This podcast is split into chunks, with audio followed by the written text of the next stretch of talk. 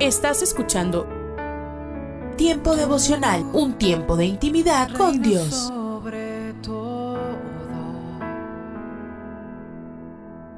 tu majestad inigualable es. Voy a iluminar con tu luz. Escucha y comparte. Comparte. De mi boca viene Tiempo devocional en las plataformas Spotify, Google Podcast, Amazon Music y donde quiera que escuches tus podcasts.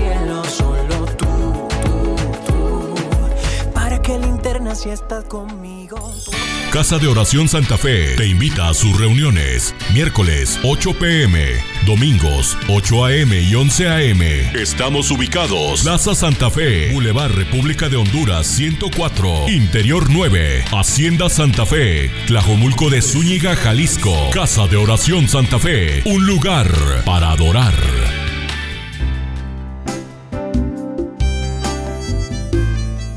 Alimento para el alma.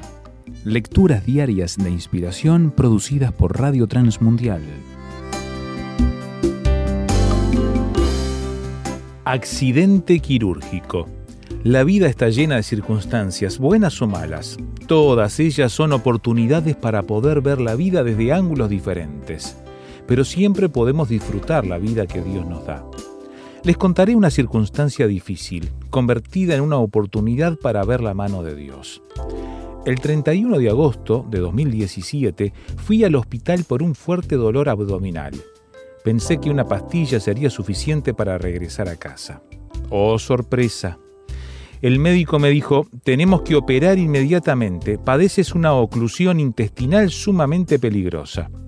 Entré al quirófano a medianoche, no recuerdo más, pero 16 días después desperté, estaba intubado y adelgacé 20 kilos. Una mala maniobra médica me provocó una broncoaspiración que terminó por colapsar mis pulmones. Gracias a Dios y a las oraciones de mi esposa, que es enfermera, de la familia y de muchas personas, me recuperé. Regresé a casa 77 días después. Sé que pude haber muerto.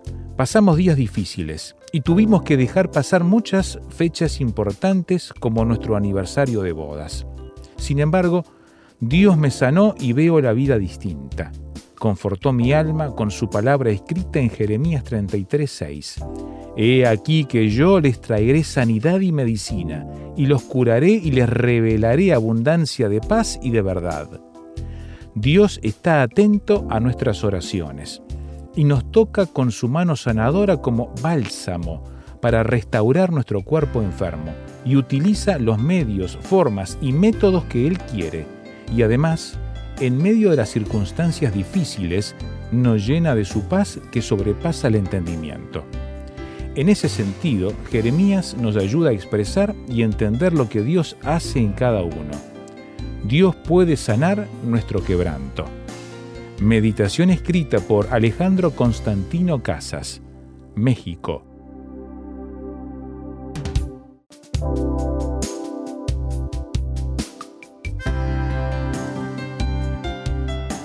Para más información o si desea adquirir el libro Alimento para el Alma, escriba a apa.transmundial.org o llame aquí en México al 50 25 42 06. 50 25 42 06. Alimento para el Alma es una producción de Radio Transmundial.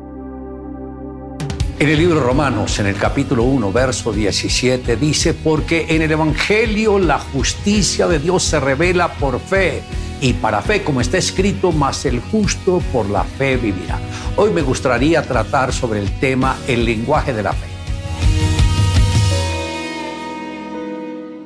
Debemos entender que en el reino espiritual se habla un lenguaje diferente, el lenguaje de la fe. Toda expresión de queja, murmuración o de lamento es contraria al idioma celestial. Dios solo busca relacionarse con quienes han aprendido a pensar, hablar y caminar por fe. Los israelitas no podían llegar al Señor porque no conseguían la manera de relacionarse con Él, pues ellos estaban enfocados en sus propias creencias y no entendieron que para uno acercarse al Señor tiene que ser a través del lenguaje de la fe. En el libro de los Salmos, en el Salmo 81, en el verso 6, dice, aparté su hombro de debajo de la carga, sus manos fueron descargadas de los cestos.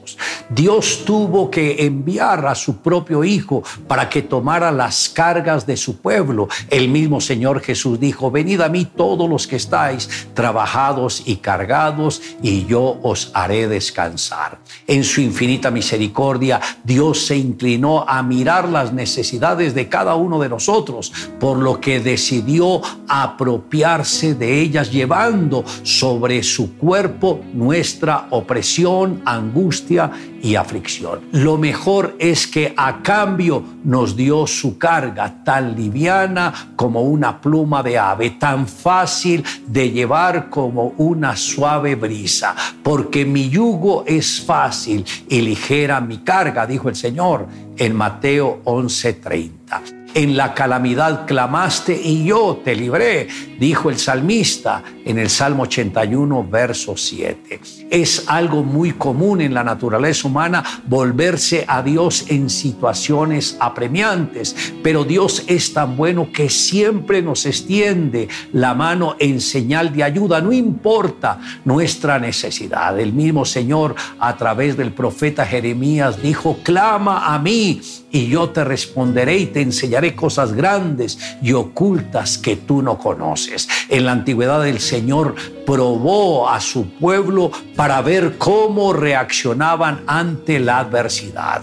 Alabarían su nombre o se quejarían y renegarían contra él o actuarían en fe. Lamentablemente el pueblo no supo caminar en fe y perdieron las bendiciones de Dios.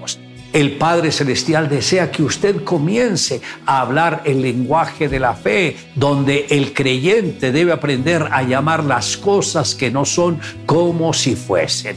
El lenguaje que declara que lo que es imposible para el hombre es posible para Dios. Por eso debemos entender que el Señor ya pagó un precio por cada uno de nosotros porque por sus llagas nosotros fuimos curados y también por la ofrenda de la cruz fuimos redimidos. Por eso debemos volver nuestros ojos al Señor y rendirle la totalidad de nuestras vidas a Él.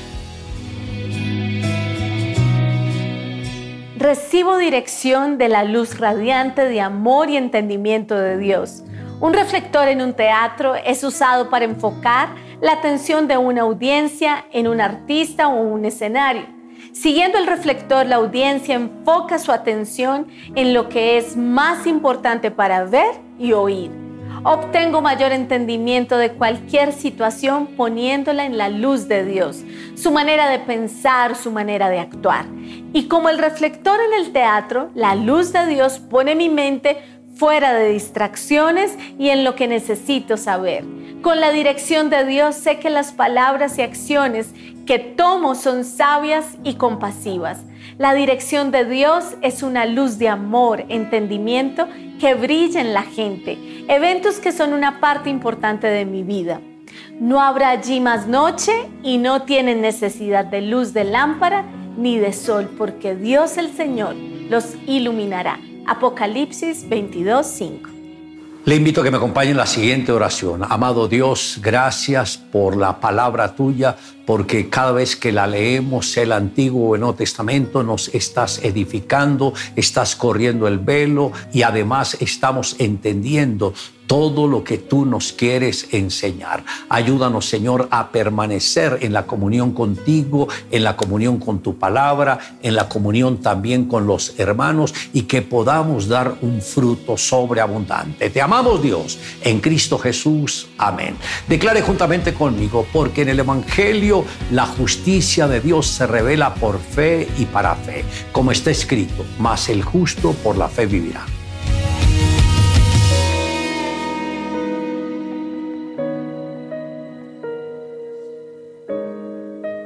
Hola, soy Dorothy. El compromiso habla de entregarse uno mismo en las manos de otro. Mi compromiso con el Señor Jesucristo significa que me entrego a la gracia de Dios, lo cual representa mi decisión de entregarme por completo a Él. Independientemente del riesgo o las consecuencias, mi compromiso implica literalmente entregarme a mí mismo como servidor de Dios. ¿Estás comprometido con el Señor? En Hechos capítulo 14 versículos 23 al 26 leemos. Y constituyeron ancianos en cada iglesia, y habiendo orado con ayunos, los encomendaron al Señor en quien habían creído. Ellos estaban llenos de gozo, confiando en Él como el Cristo, el Mesías, Pasando luego por Pisidia, vinieron a Panfilia, y habiendo predicado la palabra en Pergue, la doctrina concerniente a la obtención de la salvación en el reino de Dios a través de Cristo, descendieron a Talia. De allí navegaron a Antioquía, desde donde, primero, habían sido encomendados a la gracia de Dios para la obra que ahora ya habían cumplido. Eso es compromiso compromiso con el trabajo que ahora ya habían completado. Estos primeros discípulos fueron a todos esos lugares, pero alabado sea Dios, ellos fueron fieles. Eran servidores de Dios en cada situación. Ellos llevaron la doctrina de la palabra de Dios, no su propio y liviano testimonio y aquello a lo que estaban sobreviviendo. No, sin importar lo que implique, nuestro trabajo debe tener trascendencia eterna y solo lo que hagamos a través de Cristo contará por la eternidad. Por tanto, puede ser dirigido únicamente por la gracia de Dios. Y solo puedo glorificar a Dios por gracia a través de la fe, cuando descanso en su amor. El Señor es mi fuente para todo lo que yo necesito. Él es mi sabiduría. Él es mi discernimiento. Él conoce el final desde el principio y Él me rodea con todo lo que beneficia a mi mejor espiritualidad. Debo comprometerme con Cristo tal como Él se comprometió con su Padre. En primera de Pedro 2:23 leemos, quien cuando le maldecían no respondía con maldición, cuando padecía no amenazaba, sino encomendaba la causa al que juzga justamente. Cada compromiso que hago debe estar de acuerdo con lo requerido para recibir y caminar en el amor de Dios mientras Él derrama su amor en mi corazón por el Espíritu Santo. Eso significa tomar diariamente mi cruz. Ahora, Tomar mi cruz no tiene nada que ver con sufrimiento, sino con vivir del lado de su resurrección, significa vivir como uno resucitado de entre los muertos, en resurrección espiritual, porque me identifico con Cristo. Me identifico con Cristo en su muerte, en su sepultura, en su resurrección y en su ascensión. Romanos 6:13 dice, Si presentaos vosotros mismos a Dios como vivos perpetuamente de entre los muertos, y vuestros miembros a Dios como instrumentos de justicia, porque el pecado no, es decir, nunca más se enseñoreará de vosotros, pues no estáis bajo la ley como esclavos, sino bajo la gracia, como instrumentos de gracia y misericordia. ¿Estás cansado? ¿Estás exhausto con tu servicio para el Señor? ¿Piensas que no puedes hacerlo y nadie aprecia todo lo que estás haciendo? ¿Te has comprometido en una tarea sin conocer el amor de Dios, sin tomar tu cruz diariamente, sin comprender el intercambio de su vida por la tuya? Si es así, no comprenderás que la fuente de todo es Jesucristo. No entendemos el desbordamiento de esta copiosa bendición cuando Él realiza esas cosas que ha planeado para su propia gloria. Nosotros debemos recibir el poder que nos capacita para que su vida de resurrección haga esa obra a través de nuestra vida, porque la paga del pecado es muerte. Y todos sabemos, más la generosa dádiva de Dios es vida eterna en Cristo Jesús, Señor nuestro. Sí, Comprometerte para que su vida se viva a través de ti para su gloria, eso es lo que significa ser un cristiano. Escríbeme, me gustaría obsequiarte el libro Tu búsqueda de Dios. Mi correo electrónico es dorothy@transmundial.org. Hoy, en Ecos del Pasado. Levántate, Señor, levanta tu brazo.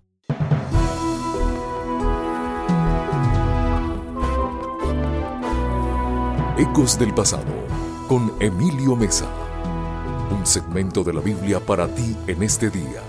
Consejos del pasado que impactan el presente. El malvado cree que Dios se olvida, que se tapa la cara y que nunca ve nada. Salmos 10:11. La noticia fue de impacto en El Salvador. La vida de un pastor evangélico de 40 años de edad fue arrebatada en el interior de un autobús. Según testigos, un pasajero le pidió que se callara porque iba predicando, pero el pastor continuó su mensaje. Entonces el pasajero le dijo, ya me tienes harto.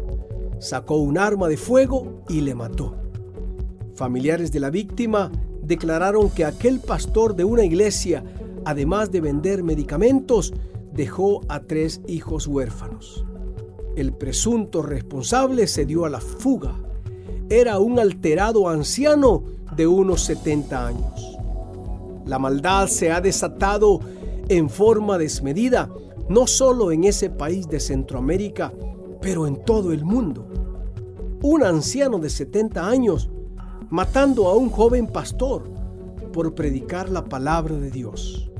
El mundo entero está en caos. Al igual que el rey David, mi corazón clama diciendo, ¿por qué Dios mío han de burlarse los malos? Pensando que no habrás de pedirles cuentas. Rompe el brazo a los malvados. Pídeles cuentas de su maldad hasta que no quede nada pendiente. Señor, tú escuchas la oración de los humildes, tú los animas y los atiendes. Haz justicia, que el hombre hecho de tierra no vuelva a sembrar el terror. Padre, ten misericordia de tus hijos que a ti claman. Dios, todopoderoso y lleno de misericordia, tu pueblo se humilla y clama por tu auxilio. Ayúdanos en el nombre de Jesús. Amén. Este fue tu segmento de la Biblia, Ecos del Pasado, con Emilio Mesa, preparado exclusivamente para impactar tu presente. Un aporte para esta emisora de Ministerio Reforma. Búscanos en www.ministerioreforma.com. En las nubes de la incertidumbre, el dolor y el desaliento, surge un rayo de esperanza en la voz internacional de la radio de Guillermo Villanueva.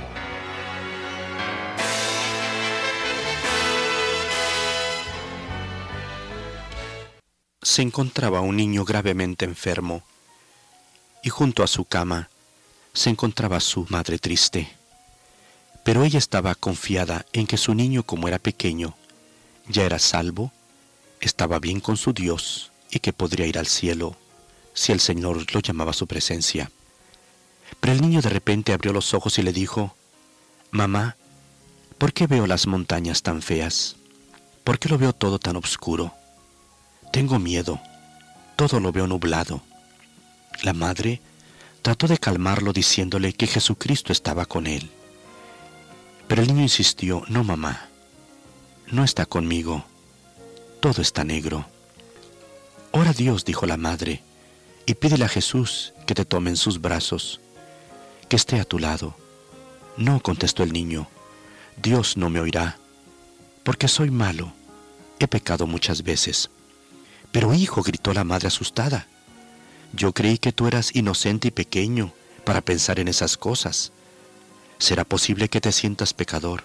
Sí, mamá, contestó el niño, he pecado muchas veces y sé que esto no agrada a Dios.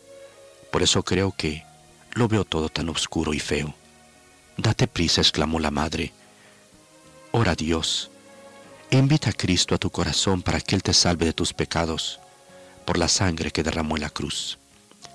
Así pues el niño y su madre oraron al Señor, y este niño confesó su pecado a Cristo. Él invitó a que viniera a su corazón, y el Señor en ese momento le salvó. Después de orar dijo el niño, Mamá, mira, todo se ha vuelto luminoso y hermoso. ¿No oyes a los ángeles? Vienen por mí.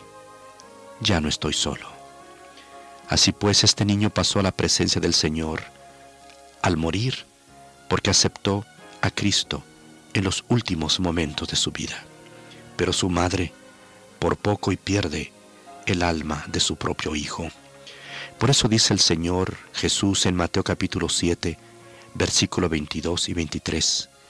Muchos me dirán en aquel día, Señor, Señor, no profetizamos en tu nombre, y en tu nombre hicimos muchos milagros. Y entonces les declararé, nunca os conocí, apartaos de mí, hacedores de maldad.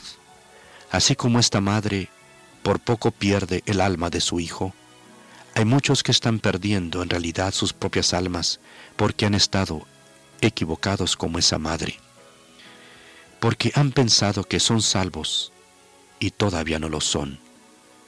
¿Cómo está tu vida espiritual, mi amigo? ¿Crees que eres salvo? ¿Estás seguro que eres salvo? ¿O todavía no lo eres? Otros no le dan importancia a su salvación. Otros más están a punto de aceptar a Cristo y arrepentirse de sus pecados, pero no lo han hecho de corazón.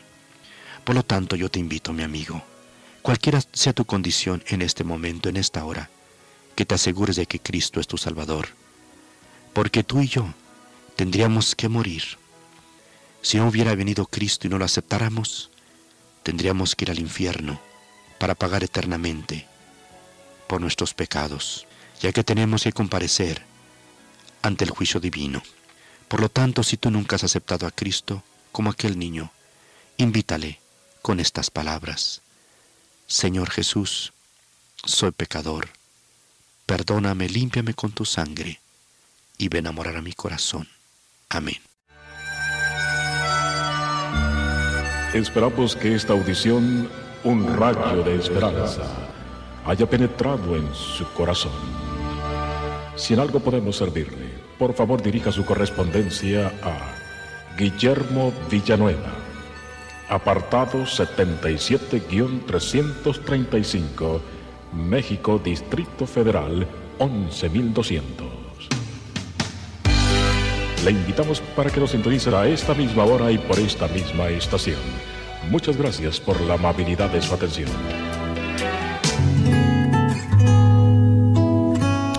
Son las 9 de la mañana y en este tiempo quiero reflexionar contigo en el pasaje que encontramos esta vez en Salmo, capítulo 92, versículo 12, y quitar algunas enseñanzas, traerlo un poco a nuestro contexto hoy, cómo podemos relacionar este texto con eh, la vida hoy de los cristianos. Dice allí el pasaje, el justo florecerá como la palmera, crecerá como cedro en el Líbano. Tanto la palmera como el cedro no están apoyados en una espaldera, ni son podados por el hombre. En una ocasión Charles Spurgeon en un escrito mencionó que las palmeras y los cedros son árboles de Jehová ya que debido a su cuidado florecen. Lo mismo ocurre con el hombre o con la mujer justo, justa. Eh, Dios se encarga de tener cuidado especial para con ellos, con el justo y con la justa. Ahora, lo interesante de estos dos árboles mencionados aquí en este pasaje de de Salmos es que estos dos árboles se mantienen siempre verdes y atractivos, no importando la estación del año. En todas las estaciones del año, estos dos árboles siempre están verdes y están atractivos. ¿Cómo podríamos relacionar esto con la vida de un cristiano, una cristiana al día de hoy? Bueno, diciendo que los creyentes de la misma manera como estos dos árboles siempre están verdes, debemos de siempre también mostrarnos de una sola pieza. Es decir, el creyente no es solamente santo algunas veces, cuando todo va bien, y luego cambia en ese sentido cuando las cosas se ponen difíciles. El creyente no es solamente dependiente de Dios en los momentos de bendición, no, también en los momentos de crisis y aún más. Los creyentes no son algunas veces íntegros y otras veces impíos, no. Ellos permanecen en la belleza del Señor bajo todos los climas. Así es como Dios quiere ver a sus hijos. Hoy nadie podría contemplar un paisaje en el que hubieran palmeras o cedros sin que su atención se fijara en estas alturas reales que te brinda precisamente el mirar tanto la palmera como el cedro. Bueno, de la misma manera, los seguidores de Jesús son observados por todos. ¿eh? Eh, llamamos la atención. Querramos o no, llamamos la atención.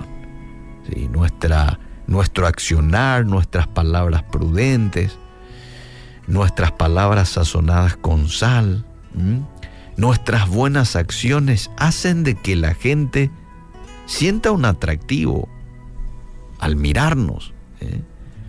La gente hace la diferencia en la mente entre una persona y la otra, entre el hijo y el que no es hijo de Dios. En Mateo capítulo 5, versículo 14, vemos lo que Jesús dijo a sus discípulos. Dice ahí el versículo 14, ustedes son la luz del mundo. Una ciudad sentada sobre un monte no se puede esconder, ni se enciende una luz y se pone debajo de un almud, sino sobre el candelero y alumbra a todos los que están en casa.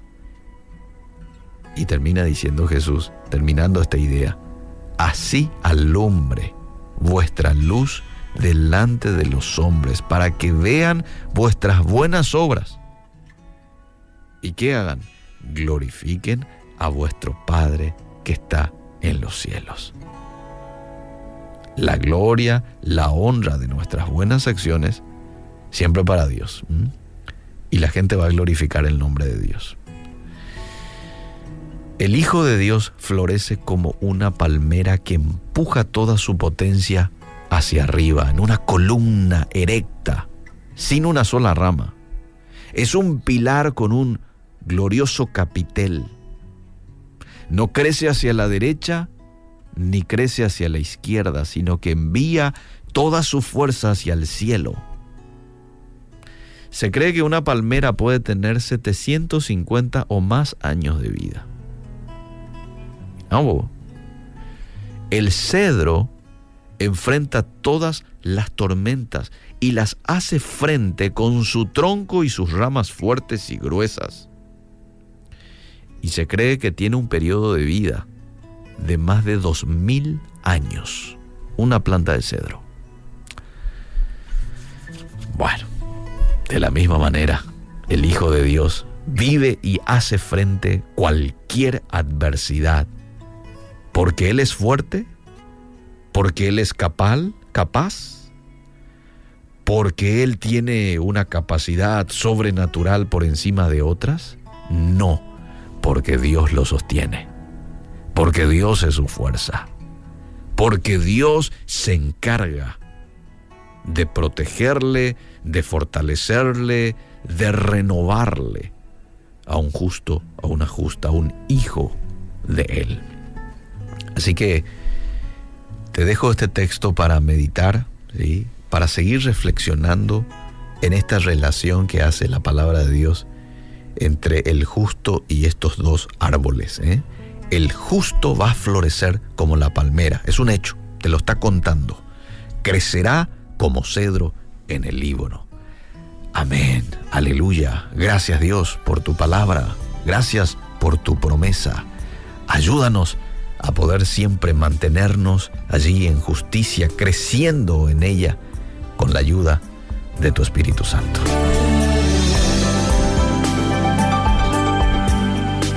Necesito aprender un poco aquí. Necesito aprender un poco allí. Necesito aprender más de Dios. Porque Él es quien cuida de mí. Si una puerta se cierra aquí, otras puertas se abren ahí. Necesito aprender más de Dios porque Él es quien cuida de mí. Dios cuida de mí. Dios cuida de mí bajo la sombra de sus alas. Dios cuida de mí. Yo amo su casa y no ando solo. No estoy solo porque Dios cuida de mí. Dios cuida de mí bajo la sombra de sus alas. Dios cuida de mí. Yo amo su casa y no ando solo. No estoy solo porque Dios cuida de mí. En mi vida no hay dirección, tomaré. Hola, soy Johnny Erickson Tara. Tengo que decirte que mi tetraplegia me hace mucho bien. ¿Cómo así? Bueno, considero mi parálisis como el proceso de hacer jugo de uvas o vino, pues para ello tienes que exprimir esas uvas, tienes que aplastarlas. De la misma manera, una enfermedad o alguna prueba o tribulación se siente desagradable, pero consigo trae algo bueno y agradable, la esperanza y fe en Jesús, pues por medio de los problemas de la vida aprendemos a descansar en Dios. Es por eso por lo que Primera de Pedro dice, les espera una alegría inmensa, aunque tienen que soportar muchas pruebas por un momento breve. Estas pruebas demostrarán que su fe es auténtica. Querido cristiano, cristiana, si sientes que las pruebas te exprimen, recuerda que al final te espera algo dulce. La dosis diaria con William Arana. Para que juntos comencemos a vivir. ¿Sabe qué me tiene aterrado a mí en estos días? Que la gente le aterre que uno haga altar familiar, que uno haga altar. Y tal vez estás escuchando esta dosis de que está hablando este man, de que está hablando este hombre, como usted quiera decirlo. Hacer altar. Y habrán, habrán algunos que dirán, no, no, pero eso es de otras épocas, eso no es de ahora. Qué bueno es cuando, cuando mi esposa me dice, Wilito, voy a hacer altar. Voy a hacer altar con mis nietos. Voy a hacer altar con los hijos. Y es tan importante hacer altar. Y quiero decirte y retarte otra vez, porque tal vez lo he dicho en otras dosis, pero otra vez quiero decirte que debemos procurar a diario entrar al altar de Dios. Y el altar mayor está en nuestro corazón. Ahí es donde está, porque tal vez vas a decir, William, pero es que eso tocaba por allá en un monte y ellos hacían esto y en la época de la Biblia, mira, el altar está en tu corazón cuando abrimos nuestro corazón, cuando oramos, cuando le decimos a Dios, haz lo que quieras con nosotros. Trabaja en mi vida. Obra de la manera que tú quieras, Señor. Cuando en oración yo me postro, adoro a Dios, a ese eterno Dios que me dio la vida y que continuamente hace maravillas y cosas increíbles en mi vida, cuando le canto aún sin ser el mejor cantante, no, ni siquiera el, no sé si el peor, pero cuando le canto, cuando le pido su dirección, cuando le pido su guianza para lo que voy a hacer, cuando le consultamos sobre nuestras más anheladas aspiraciones y Él envía esa luz. Ahí está su sabiduría y me hace entender las cosas que tiene para mí y para ti también. Te invito, solo pretendo a través de esta dosis contagiarte y antojarte un poco de hacer altar. Porque Él, a través de ese altar, te hará entender y me hace entender siempre que sus caminos, que sus pensamientos me van a llevar y te van a llevar más lejos de lo que tú y yo nos imaginamos. Hoy tal vez no tengas un arpa como la tenía David. Hoy tal vez no tengas un violín o algún instrumento musical. Ahora, si lo sabes tocar, si sabes ejecutar el violín, el arpa, el instrumento, sabes una cosa, eres un privilegiado. ¿Cuánto quisiera hacerlo?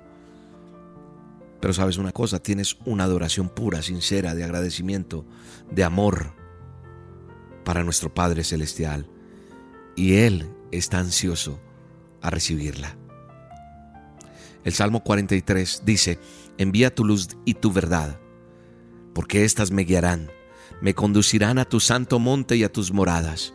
Entraré al altar de Dios, al Dios de mi alegría, de mi gozo, y te alabaré con arpa, oh Dios mío. Así que te reto a que hagas altar, a que no olvides algo bien importante, y es pasar tiempo con nuestro Padre a solas, en oración, en comunión, en adoración. Y te aseguro que vas a recibir bendiciones maravillosas que Él tiene reservadas solamente para ti. Y te va a mostrar cosas grandes, te va a mostrar secretos maravillosos que aún no conoces. Si le damos el primer lugar, Él nos pondrá en primer lugar. Gracias Dios. Gracias porque hoy puedo alabarte, puedo adorarte, porque es un privilegio. Soy redimido en ti, Señor. Comprado a precio de sangre preciosa. Dile, Señor, yo soy tu hija, yo soy tu hijo y soy comprado a precio de sangre. Y el valor que tú tienes por mí es muy grande, Señor. Tú eres mi creador. Dile, tú eres lo más preciado que yo tengo. Y me diste salvación.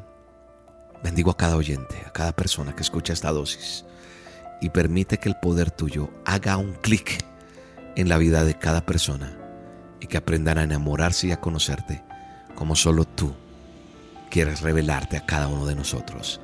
En el nombre de Jesús. Amén. Te invito esta noche a solas con Dios. Siete de la noche, hora de Colombia. Hoy, no sé dónde estás. Te espero. Nos buscas en el canal de YouTube Roca Estéreo le das suscribirse, la campanita para que te notifique, te avise. Nos estamos reuniendo muchas personas, estamos orando por muchas cosas, estamos aprendiendo a morir para que Él viva. Están pasando unos milagros maravillosos y lo transmitimos por YouTube, lo transmitimos por el Facebook de la emisora, la fanpage www.rocastereo.com también. Ahí lo puedes escuchar. Bueno, hay muchos métodos y reúnete con más personas, que haya el hábito de estar a solas con Dios y vas a ver lo que va a pasar en tu vida. Tu vida no va a ser la misma Dios tiene cosas hermosas para todos. Te bendigo en el nombre de Jesús. Un abrazo.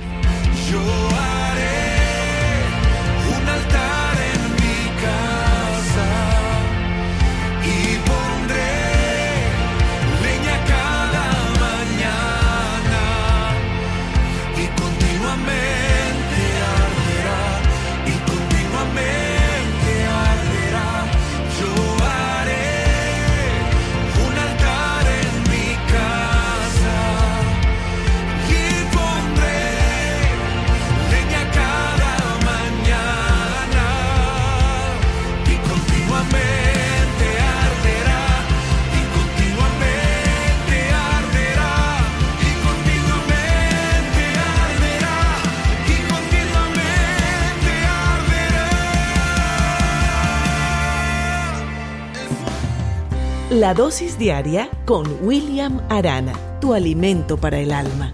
Vívela y compártela. Somos Roca Estéreo.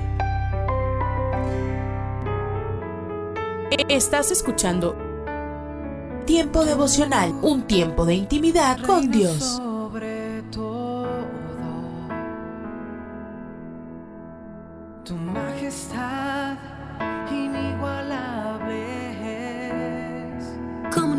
Servirte, Dios? si tú eres todo Escucha y comparte. Comparte. Si estuviera en el fondo del mar. Tiempo devocional. Tú me salvarás.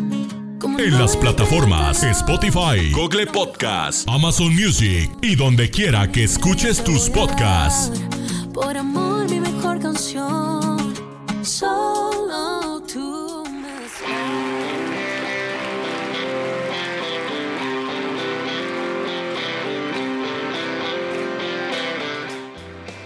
En Iglesia Puerta Abierta tendrás un nuevo comienzo. Ven con toda tu familia, todos los domingos a partir de las 5 de la tarde. Iglesia Puerta Abierta, nuevos comienzos. Privada Loma Vallarta número 39, Colonia Loma del Paraíso, tercera sección en Guadalajara. Para más información búscanos en Instagram o en Facebook como Puerta Abierta NC. En Puerta Abierta NC somos una iglesia que crece.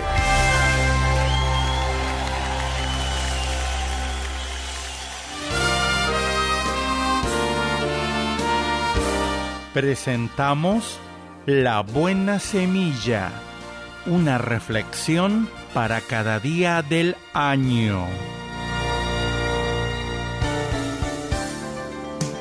La buena semilla para hoy se encuentra en el Salmo 98.1 y 149.1. Cantad al Señor cántico nuevo porque ha hecho maravillas. Su alabanza sea en la congregación de los santos. La reflexión de hoy se titula Cantad al Señor de todo corazón. Cada uno de los 150 salmos de la Biblia fue compuesto por un autor en una etapa particular de su vida. Los pensamientos y las reflexiones expresadas en ellos nos ayudan a comprender las situaciones que atravesamos hoy también nos llevan a tener confianza en Dios y a alabarlo. Pero a veces leemos muy superficialmente expresiones como Señor, la habitación de tu casa he amado, Salmo 26.8, o Guárdame, oh Dios, porque en ti he confiado, Salmo 16.1. De hecho, Muchos salmos o incluso partes de salmos expresan los pensamientos del hombre perfecto, Jesucristo. Si bien es cierto que sólo Él puede expresarlos y vivirlos absolutamente, cada uno de nosotros puede leerlos ante Dios con una actitud de adoración. Pero ante estos obstáculos, ante estas expresiones que sobrepasan nuestra vida de fe, detengámonos para escuchar a Jesús, el único. Guardemos silencio, apartemos la mirada de nosotros mismos y volvámonos a lo que Jesús sentía en lo profundo de su ser, especialmente en sus sufrimientos, pero también en su vida de hombre y de adorador perfecto. Mi amigo, Seguramente ciertos salmos puestos en su boca resonarán entonces de forma nueva, más fuerte y más real. Retomemos cada salmo lentamente, redescubriéndolos uno a uno a la luz de Cristo y cantemos a Dios de todo corazón. Cantemos su alabanza, Salmo 149.1. Así Jesús nos invita a entrar en sus pensamientos, en sus oraciones e intercesiones. Sin duda alguna, los salmos también son para nosotros. Para escuchar este y otros programas, le invitamos que visite nuestra página web en labuenasemilla.com .com.ar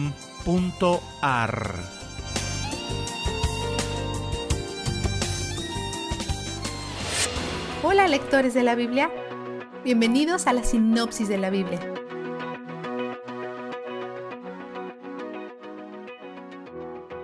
Israel pierde una batalla con los filisteos y le atribuyen la pérdida a Dios, pero en lugar de consultar con él, pensaron que solo necesitaban un amuleto de la buena suerte, el arca del pacto. Los hijos malvados de Elí ayudan a cargarla hacia el campo de batalla, pero Israel pierde. Un mensajero le dice a Elí, perdimos la batalla, tus hijos están muertos y el arca fue capturada. Elí sabía que sus hijos morirían el mismo día, así que mientras es muy doloroso, no lo sorprende. Sin embargo, el robo del arca es una tragedia inesperada para la nación entera. Elí muere al escuchar esta noticia. Los filisteos piensan que han derrotado a Yahweh, porque han capturado lo que piensan que es Él. Han confundido a Dios con la caja dorada que sirve como su trono terrenal. Ponen el arca en su templo pagano junto al Dios que ellos adoran, Dagón. Luego Yahweh les hace una broma pesada. Repetidamente empuja a Dagón, haciéndolo caer de cara frente al arca, una postura de adoración. Aún más, le corta las manos y la cabeza. Yahweh continúa afligiendo a los filisteos, donde sea que el arca vaya. Algunos les crecen tumores, otros mueren. Están angustiados y quieren devolver el arca a Israel. Así que piden consejo a sus sacerdotes y adivinadores. Estos sugieren enviar una ofrenda para apaciguar al Dios israelí y que todo esto sea empujado por vacas lecheras. ¿Por qué vacas lecheras? Porque estas vacas son inexpertas y tienen terneros que alimentar. Así que sus instintos naturales harán que éstas vayan de regreso a sus terneros. Pero si van en contra de sus instintos naturales, entonces algo supernatural está ocurriendo, comprobando que el Dios de Israel debe estar en control de todo lo que está pasando. Las vacas van directamente por el camino. Cuando éstas y el arca llegan a Bet-Semes en Judá, los israelitas ofrecen las vacas como un holocausto a Dios. Suena bien, pero solamente animales machos son los que pueden ser usados para holocaustos. Levítico 1.3. También setenta personas vieron el arca, violando la ley de Dios de protegerla de la vista del público. Números 4, 5 y 6. Los levitas deberían saber estas cosas. Entonces ellos o están ignorando las leyes de Dios o no las conocen, pero el pecado involuntario sigue siendo pecado. Dios los derriba, espantando al pueblo de Betsemes. Piden a sus vecinos de Kiriat Yarim que tomen el arca y ellos la tienen por veinte años. El hecho de que no fue regresada al tabernáculo en Silo significa que Silo probablemente fue destruida por los filisteos, quienes probablemente gobiernan sobre Israel en este tiempo. Como siempre hacen cuando son oprimidos, los israelitas comienzan a arrepentirse. Por ahora Samuel es su líder, su profeta, sacerdote y juez. Los alienta a arrepentirse completamente y adorar solo a Yahweh. Entonces Dios los liberará de los filisteos. Ayunan, oran, hacen sacrificios y se arrepienten. Cuando los filisteos se acercan para atacarlos, Israel tiene miedo. A pesar de su fe débil, Dios les da la victoria. Samuel levanta una piedra conmemorativa y que dice el Señor no ha dejado de ayudarnos.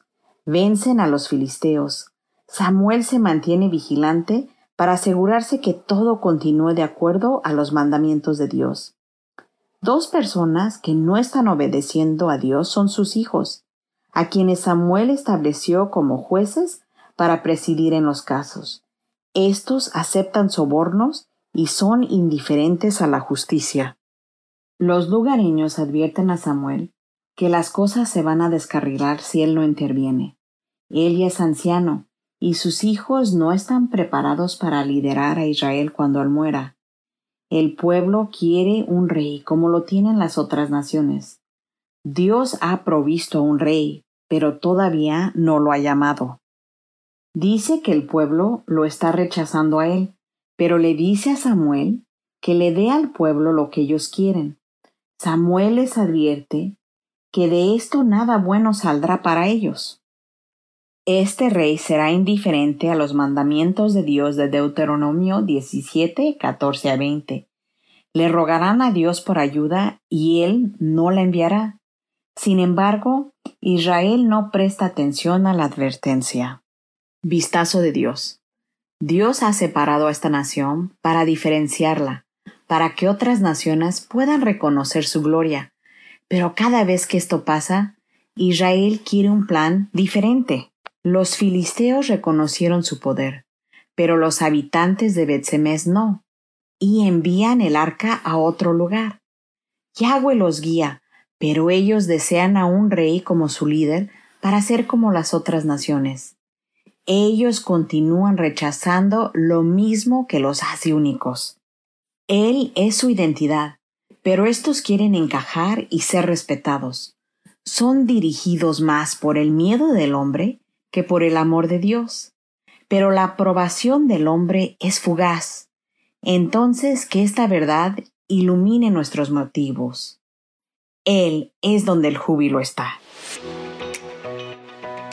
La sinopsis de la Biblia es presentada a ustedes gracias a D-Group, estudios bíblicos y de discipulado que se reúnen en iglesias y hogares alrededor del mundo cada semana.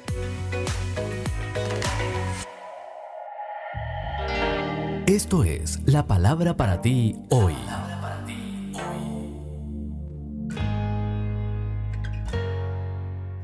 Y la palabra para ti hoy es lecciones de pesca, tercera de una serie de cinco escrita por Bob Gass. En Lucas 5, 5 leemos, Como tú me lo mandas, echaré las redes. La tercera lección es cooperar con el plan de Dios para tu vida. Él le dijo a Simón, lleva la barca hacia aguas más profundas y echen allí las redes para pescar. Maestro, hemos estado trabajando duro toda la noche y no hemos pescado nada, le contestó Simón. Pero como tú me lo mandas, echaré las redes. Así lo hicieron y recogieron una cantidad tan grande de peces que las redes se les rompían.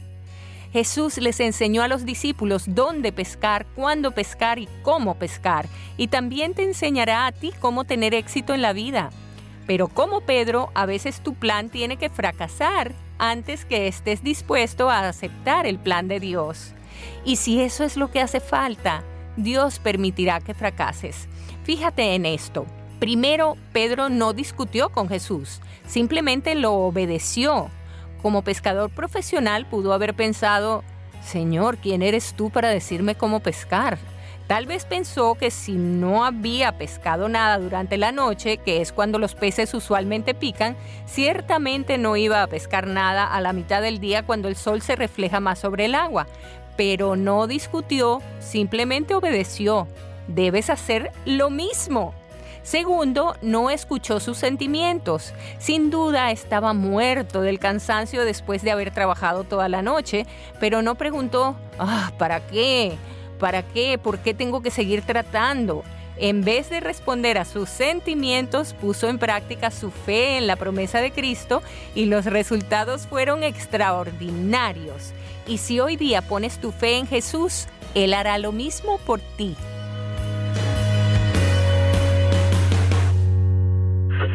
Hola, les habla Mercy Cosme. Bienvenidos a Latido. Dios nos ha llamado para que seamos testigos. Pero, ¿qué quiere decir ser testigo de Dios? Significa permanecer firmes e inquebrantables, a no inclinarse ante lo que sea contrario a la voluntad de Dios. Significa confiar en Él y en su supremo amor.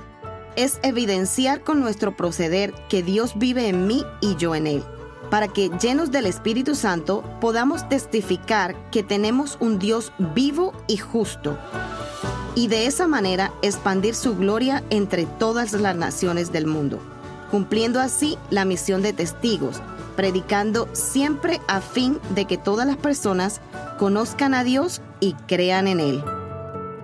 Latido les llega a través del ejército de salvación. Cuando nos encontramos en momentos difíciles, olvidamos que la vida continúa, pero ante cualquier situación, debemos aferrarnos a la fe y a la esperanza.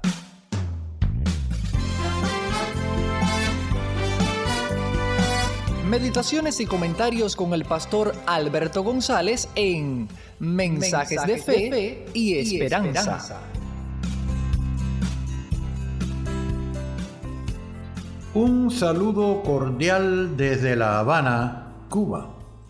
La transformación que experimenta una persona cuando sigue a Cristo incluye la renovación de su vocabulario y su manera de expresarse y comunicar con los demás. Jesús enseñó que de la abundancia del corazón habla la boca. Lamentablemente, la boca de muchas personas hoy es una cloaca de donde salen palabrotas e insultos constantemente. ¿Cuál será la razón de ese actual desenfreno que hace a muchos gritar en público sin el menor pudor las palabras más obscenas y groseras? ¿Dónde aprendimos a hablar gritando, manotear, usar una gestualidad impúdica y desechar la delicadeza, la mesura y la urbanidad si las generaciones anteriores no se comportaban así.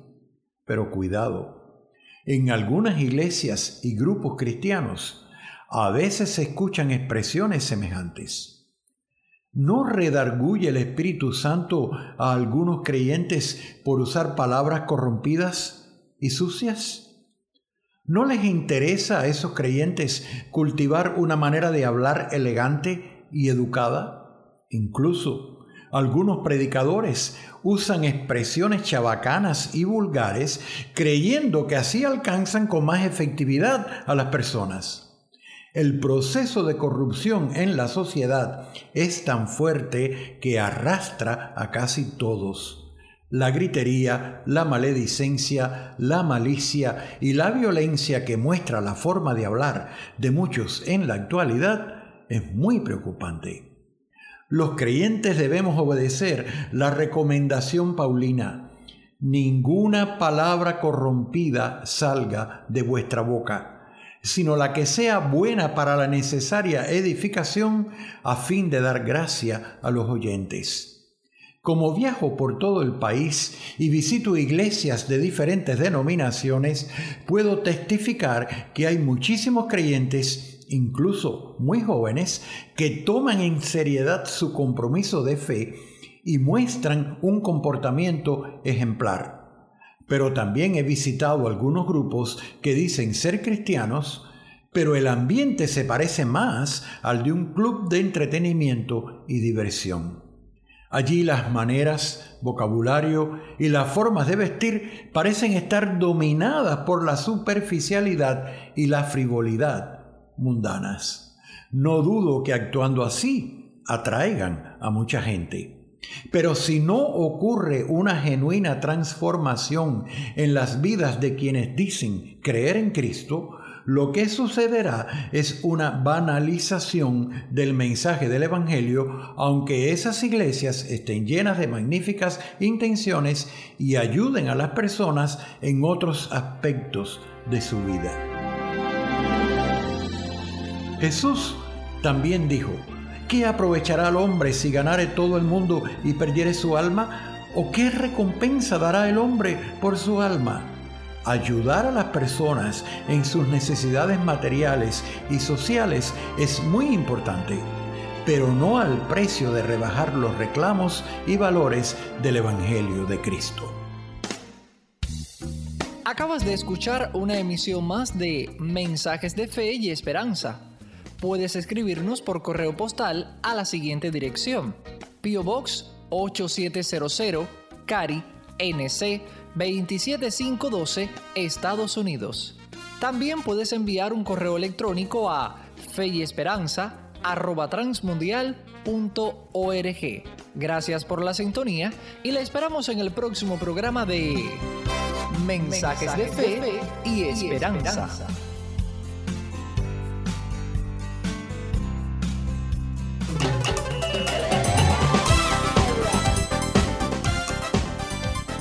Un momento con Alberto Motesi. Una respuesta práctica a tus interrogantes sobre tu vida y los problemas del mundo moderno. Era mujer joven y era mujer hermosa.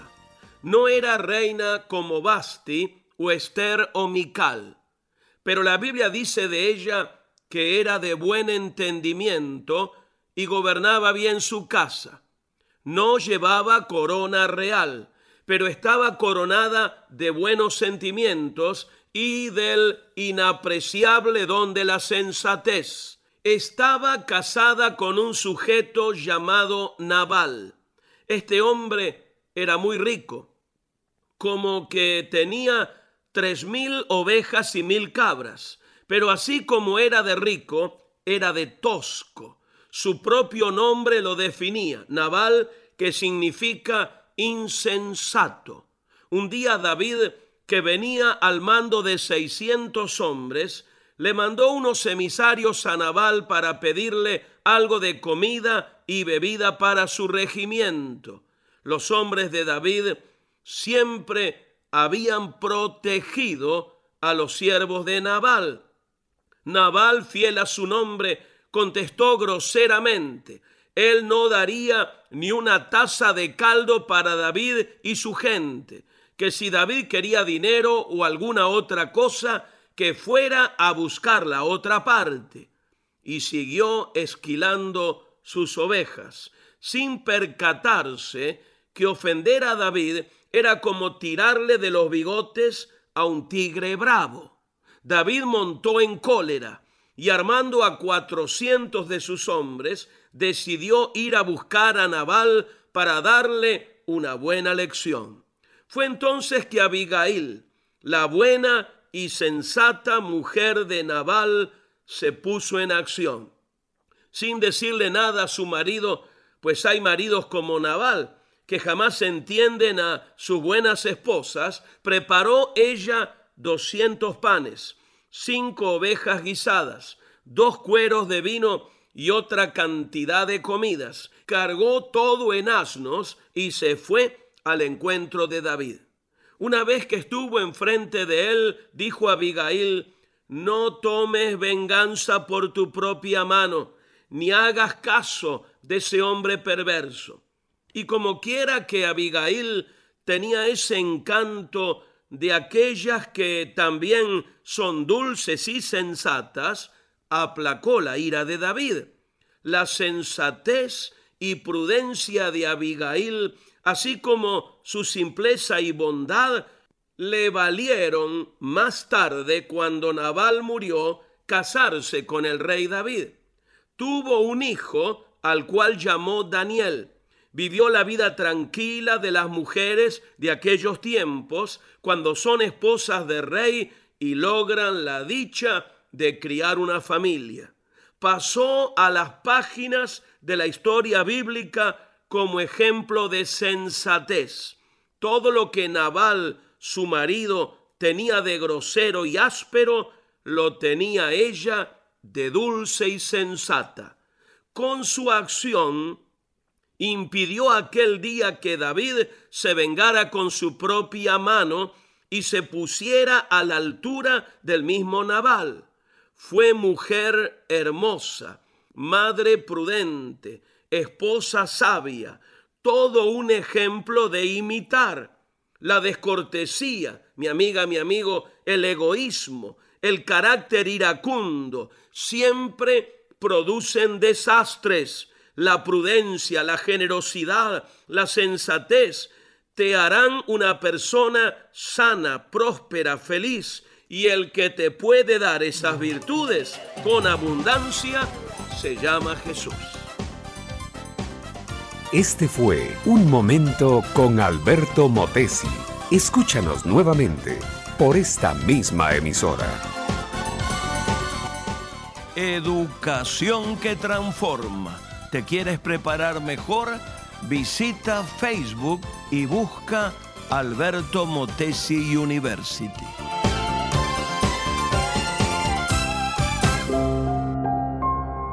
¿Por qué las palabras dichas sin pensar y con enojo pueden ser problemáticas?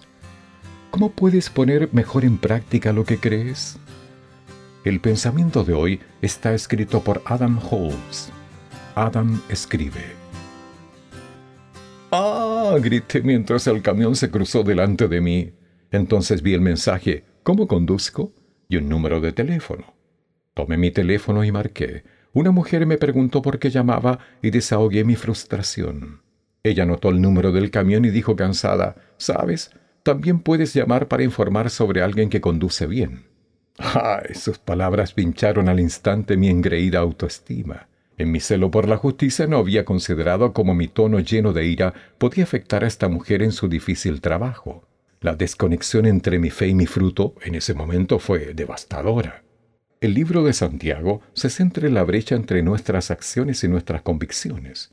En Santiago capítulo 1, versículos 19 al 20 leemos, Mis amados hermanos, todo hombre sea pronto para oír, tardo para hablar, tardo para airarse, porque la ira del hombre no obra la justicia de Dios. Más adelante añade, Sed hacedores de la palabra y no tan solamente oidores, engañándoos a vosotros mismos. Nadie es perfecto. A veces necesitamos ayuda para conducir en la vida, empezando con la confesión y pidiendo la ayuda de Dios, confiando en que Él siga limando las asperezas de nuestro carácter. Oremos. Padre, a veces mi enojo y mi ira gana y digo cosas hirientes. Por favor, ayúdame a crecer en esta área. En el nombre de Jesús. Amén. El pensamiento de hoy fue traído a ustedes de parte de Ministerios Nuestro Pan Diario. Vivimos en una época en la que los valores como personas, como ciudadanos y como familia se han olvidado. Como hijos, hermanos y padres, todos podemos dar motivación a fin de hacer de la nuestra una mejor sociedad. Motivación con Dairo Rubio Gamboa. Androcles era un esclavo griego en la Roma del primer siglo. Maltratado por los de la casa de su amo, apenas lo alimentaban. Una noche mientras todos dormían, Androcles logró escapar, encontró una cueva y se refugió ahí. Logró encender un pequeño fuego para calentarse. Inmediatamente Androcles escuchó un ruido en la cueva se puso de pie y vio un león adulto que lo miraba. El león no hizo ningún esfuerzo por acercársele, solo gruñía y se lamía una de sus garras. Androcles tomó valor. Lentamente avanzó fijándose en la garra de la que salía sangre. Allí había una espina clavada. Mientras hablaba suavemente a la gran bestia le fue sacando con cuidado la larga espina. Después rasgó un trozo de su prenda y lo ató a la herida. Pronto ambos se quedaron dormidos. Mientras tanto los guardias de su amo fueron en busca del esclavo fugitivo. Encontrándolo en la cueva, de inmediato lo atraparon y lo llevaron de regreso a juicio en el circo romano frente a miles de espectadores. Androcles debía pelear solo contra una fiera salvaje. Cuando abrieron la jaula del interior salió un gran rugido. El animal saltó. Era un feroz león, fuerte, enojado y hambriento. Androcles permaneció de pie, tembloroso por el miedo. El león corrió hacia donde estaba él. Al acercarse de repente, el león se detuvo sobre sus pasos y mirándolo se agachó sobre sus cuatro patas y comenzó a ronronear como un gato doméstico mientras le lamía los pies. Todos estaban atónitos. Se produjo un silencio absoluto. Entonces se escuchó un clamor de la multitud. Liberen a Androcles, liberen al león. La ley de la reciprocidad existe, aunque no se la norme públicamente. Es cierto que debemos hacer bien a los demás sin esperar nada a cambio, pero la justicia no es injusta. Tratemos de ayudar a otros y mirar cómo lo hacemos. No nos cansemos de hacer el bien, porque a su debido tiempo cosecharemos si no nos damos por vencidos. Motivación con Dairo Rubio Gamboa. Escríbenos a contacto arroba motivación a la familia punto org. En apoyo a la familia de América Latina. Estás escuchando Tiempo devocional, un tiempo de intimidad con Dios. Sobre todo, tu majestad inigualable es. Mi identidad está en la roca. Escucha y comparte. Comparte. Mi salvación en Tiempo devocional. En las plataformas Spotify, Google Podcast, Amazon Music y donde quiera que escuches tus podcasts. Dios me has escogido, Casa de Oración Santa Fe te invita a sus reuniones. Miércoles 8 pm, domingos 8 am y 11 am. Estamos ubicados. Plaza Santa Fe, Boulevard República de Honduras 104, Interior 9, Hacienda Santa Fe, Tlajomulco de Zúñiga, Jalisco. Casa de Oración Santa Fe, un lugar para adorar.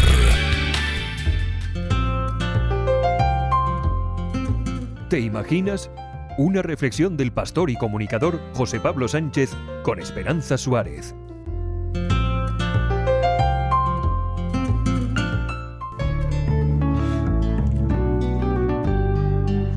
Adriana nació en México, pero se crió en Estados Unidos desde los cinco años. Como hija de madre soltera, creció hambrienta del calor y la protección de un padre. Como inmigrante ilegal, tuvo siempre que luchar con los insultos y el sentimiento de culpa por el crimen de vivir en un país sin documentación. Ambos factores precipitaron en ella un sentimiento de vergüenza y depresión que la atormentaron durante varios años. Estaba profundamente confusa sobre mi identidad. ¿Quién era? ¿De dónde era? Sentía que no pertenecía a ningún lugar, demasiado americana para ser mexicana, demasiado forastera para ser norteamericana, comenta Adriana. Como Adriana, muchos inmigrantes indocumentados sufren la presión de una parte de la sociedad que les mira con recelo. Yo tenía que definir el centro de mi identidad, recuerda Adriana. Soy indígena, soy mujer, soy pobre, soy huérfana, soy una inmigrante ilegal. Así es como me ve el mundo. Frente a esta perspectiva sin esperanza, Adriana conoció un proverbio de la Biblia que le llenó de significado. Confía en el Señor de todo corazón y no en tu propia inteligencia. Reconócelo en todos tus caminos y Él allanará tus sendas. Entendí que podía dejar mi futuro en manos de Dios porque me amaba y seguro que cuidaría de mí, afirma Adriana. A partir de entonces comenzó a definir su identidad de acuerdo al amor de Jesús por ella. Con la fuerza de su fe en Dios, Adriana consiguió graduarse de secundaria, siendo la primera mujer de su familia en conseguirlo. También gracias a una beca llegó a la universidad y se graduó en psicología. Fui la primera mujer de mi familia en graduarme. La mayoría no tuvo opción más que de luchar como padres solteros y resistir relaciones abusivas cíclicas, cuenta Adriana. He aprendido cuál es mi verdadera identidad. Más allá de las etiquetas, soy una hija de Dios. Como otros inmigrantes, quiero usar mi educación para el progreso de mi país pero mi deseo de servir a Dios es lo más importante, afirma Adriana. Mientras la llegada de menores de edad indocumentados a los países ricos sigue en aumento, Adriana pide a Dios que también ellos puedan encontrar el amor de Jesús que les dará su verdadera identidad, estabilidad y fuerzas. No hay nada más que pueda temer ahora. Dios me ha traído hasta aquí proveyendo lo que necesitaba en todo el camino. Toda mi gratitud es para Él y le doy toda la gloria.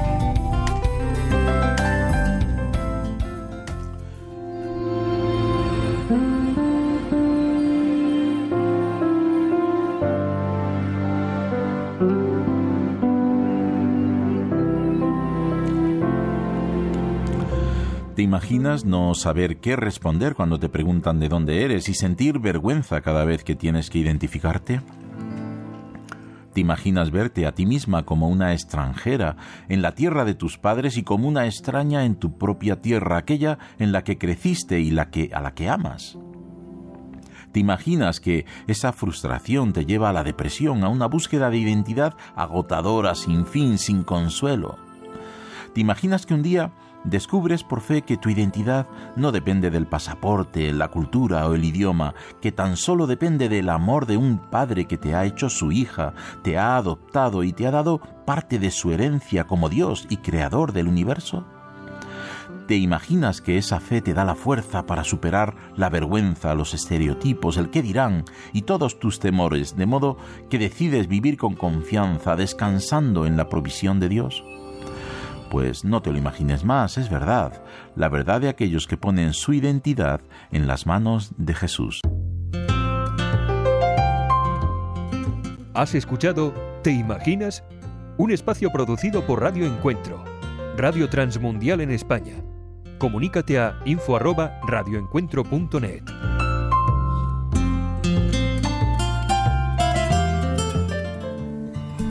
El Salmo 55, versículos 6 y 7, el texto, la palabra dice, Si tan solo tuviera alas como una paloma, me iría volando y descansaría. Volaría muy lejos a la tranquilidad del desierto. Aquí encontramos David, la, angustia que sintió cuando sufrió la, la persecución de, de Saúl debe, debe haber sido intensa. Es duro este, eh, encontrarse en circunstancias donde parece que uno se, se ha quedado sin amigos, huye de un lugar a otro, pero eh, nunca puede permanecer en un solo lugar por mucho tiempo, porque el peligro de que sea delatado es permanente. En medio de una existencia tan complicada, el desafío de encontrar alimentos, refugios, se complica cada vez más. Y todo esto parecía que a David lo angustiaba cada vez más. Sin duda, esa sensación de estar acorralado lo llevó a escribir las palabras que leemos en el texto de hoy. El mismo salmo describe la agonía de su existencia. Mi corazón late en el pecho con fuerza me asalta el terror de la muerte. El miedo y el temblor me abruman y no puedo dejar de temblar. En el versículo 4 y 5 del mismo capítulo. El deseo de huir cuando los problemas parecen no tener fin es normal, común a todos los hombres. Agotado por la incesante presión lo único que uno anhela es, sí, es un poco de paz, un poco de quietud. Cambiar de circunstancias parece el camino más rápido para alcanzar la tranquilidad. No obstante, querido oyente, la raíz de nuestra angustia no radica en, la, en, en lo complejo de nuestro entorno, aunque sí, esto, claro, contribuye mucho a la situación. Pero el problema de fondo es la falta de descanso interior. Esa actitud de reposada confianza en Dios que nos torna invulnerables a los peores embates que puede darnos la vida. David reconoce que este es el camino que debe recorrer. El cambio de circunstancia le puede proveer un alivio temporal, pero no una solución permanente. Por eso declara, y mire el versículo 16 y 17, pero clamaré a Dios, y la palabra pero, ¿eh? clamaré a Dios y el Señor me rescatará. Mañana, tarde y noche, clamo en medio de mi angustia y el Señor oye mi voz. Qué lindo. Solamente Dios tiene la respuesta definitiva a nuestras dificultades y la misma se obtiene en donde? En la comunión íntima con Él, con Dios. Claro, cuando los problemas son intensos a nuestra vida, la, la búsqueda del rostro de Dios va a requerir una disciplina importante en nuestra vida, una disciplina adicional porque continuamente viene sobre nosotros la tentación de caer en la, en la desesperación. David entiende que en tiempos como estos debe redoblar sus oraciones. Por eso declara que no dejará que pase un momento del día sin dirigirse a su Señor. Mañana, tarde y noche clamo en medio de mi angustia. ¿Puede notar? Decir, su día va a consistir en una seguidilla de clamores, ruegos, de súplicas y peticiones al único, al único que puede acudir en su rescate. Insistirá en buscar a Dios hasta que se instale en su corazón esa convicción inamovible de que el Señor está en control. Quizás usted hoy se siente identificado con, con el salmista, con David. Entonces, tenga también esta convicción que cuando arribemos a ese mismo punto, a esa misma convicción del salmista, no habrá tormenta que pueda inquietarnos. No huya, convierta sus deseos de huir en un clamor en este día, en su propia vida, en esta experiencia suya, convierta sus deseos de huir en un clamor al único, al único que le puede conceder la paz. Que así sea. Entonces pregunto, ¿es un martillo algo bueno o malo? Supongo que depende de en qué manos esté. Si hubieras puesto un martillo en las manos de nuestro nietecito y lo hubieras dejado sin supervisión, no te gustarían los resultados. Probablemente iba a hacer algún daño, pero he visto ese mismo tipo de martillo hacer cosas realmente buenas en manos de algunos trabajadores con habilidades. Claro, no soy uno de ellos. En nuestra casa, en nuestra oficina, he visto un martillo usado para construir algunas cosas que son realmente útiles. Sin embargo, ese mismo martillo en las manos de un niño, oye, ten cuidado. Hoy quiero tener una palabra contigo acerca del tema ¿Por qué estás siendo martillado? El sufrimiento, el dolor, las dificultades, la angustia, esos son algunos de los martillos de la vida. Es posible que sientas que uno de esos martillos te ha estado golpeando últimamente. Lo que quizás no te has dado cuenta es quién sostiene ese martillo y qué está tratando de hacer con él. Eso fue algo que el profeta Jonás descubrió en el vientre de un gran pez. Quizás recuerdas la historia. Jonás había sido llamado por Dios para llevar el mensaje a la malvada ciudad de Nínive, pero él no quería. Trató de huir de Dios, en realidad fue una forma de pensar caprichosa si lo analizas, subiendo un barco para ir a un lugar lejano. Por supuesto, Dios no sabría acerca de ese lugar, ¿verdad? Una violenta tormenta azotó aquel barco y puso en peligro las vidas de todos. Jonás sabía que la tormenta era para él e instó a los marineros a arrojarlo por la borda para que pudieran salvarse. Cuando cayó al agua, lo recogió y se lo tragó lo que la Biblia llama un gran pez. Preservado milagrosamente en el vientre de esa bestia, Jonás oró al Señor su Dios. La respuesta fue su perspectiva, y es nuestra palabra para hoy de la palabra de Dios. Ella está en Jonás capítulo 2, comenzando en el versículo 2. En mi angustia clamé al Señor, y él me respondió. Desde las entrañas del sepulcro pedí auxilio y tú escuchaste mi clamor. A lo profundo me arrojaste. Fíjate, no fueron los marineros, sino tú, Señor, quien me arrojó al mar, al corazón mismo de los mares. Las corrientes me envolvían, todas tus ondas y tus olas pasaban sobre mí. Fíjate, Jonás miró más allá de lo que la gente y el clima le hizo y vio que esos eran solo martillos en la mano de Dios, no para destruirlo, sino para finalmente edificarlo en lo que necesitaba ser. El martillo que nos golpea en nuestra vida puede quebrarnos o edificarnos.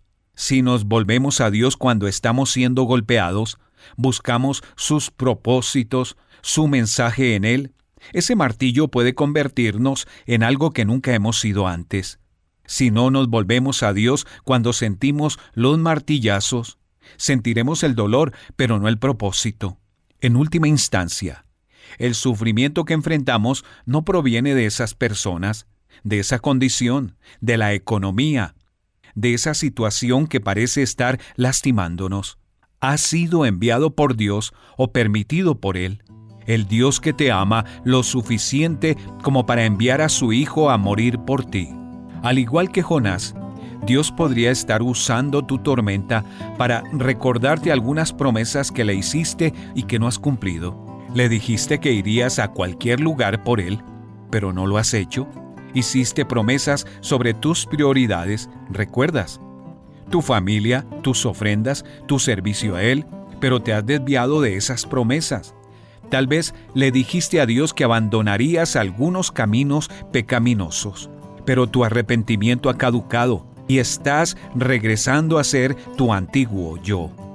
Pero Dios te está golpeando con su martillo amoroso, tratando de lograr que esa tormenta te despierte y te traiga de vuelta.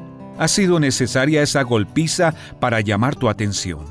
Esos golpes son, en palabras del Salmo 148.8, el viento tempestuoso que cumple su mandato. Una palabra contigo de Ran Hatchcraft. Pan dulce para la vida. Reflexiones con Carmen Reynoso. Webb Chauncey fue de los primeros convertidos de la iglesia de Joseph Smith y más tarde de Brigham Young. Su hija Ana Elizabeth, de 24 años, se casó con Young, de 68 años. Llegó a ser la esposa 19. Al principio vivió pobremente en la casa que le asignaron, luego fue a vivir a la finca de Young junto a las demás esposas, luego la mandaron a Salt Lake. Allí conoció a un pastor metodista y su familia. Por primera vez ella conoció cómo vivía una familia monógama y comparó, así que decidió divorciarse de Young. En medio de la publicidad huyó de Salt Lake se refugió en el colegio de señoritas de la iglesia metodista. Allí conoció al Señor, el Dios de las segundas oportunidades. Pidió perdón por todas las decisiones equivocadas que tomó y empezó una vida plena. Se preparó, fue conferencista y maestra y guió a muchos de la oscuridad a la luz. Pan dulce para la vida. Reflexiones con Carmen Reynoso.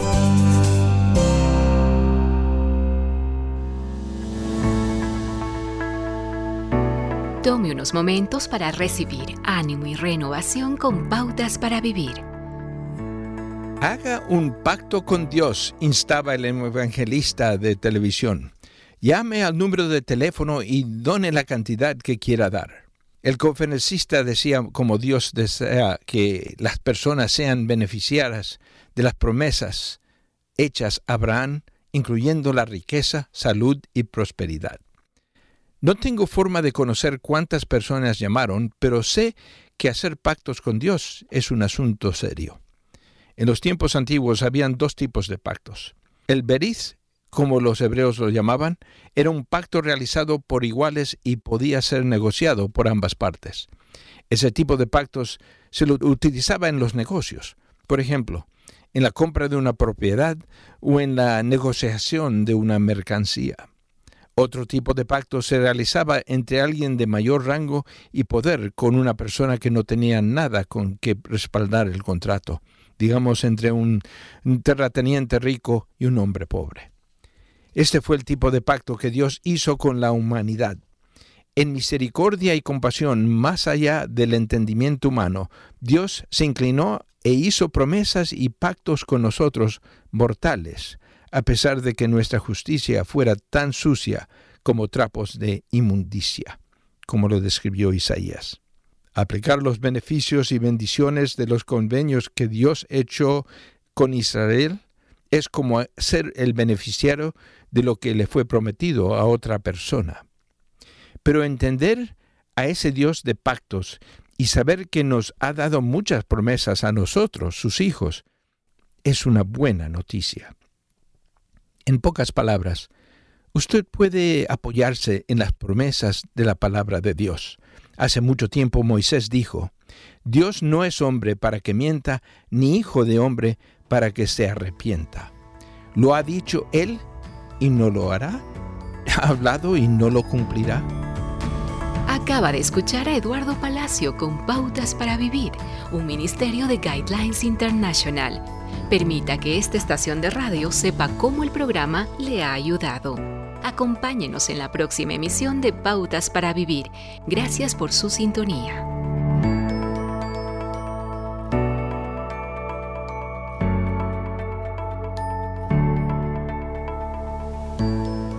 Un minuto con Dios, con el doctor Rolando Aguirre. Un joven pasó de largo por la puerta al entrar a una tienda llevando en su mano la pelota de softball que había comprado mientras sus amigos le esperaban en el parque para su juego. Estaba tan deprisa que no se dio cuenta de la señora que venía detrás de él. Ella traía un bebé en una mano y muchas bolsas en la otra. El joven no detuvo la puerta al salir y le pegó directamente a la mujer, haciéndole caer todas las bolsas que cargaba.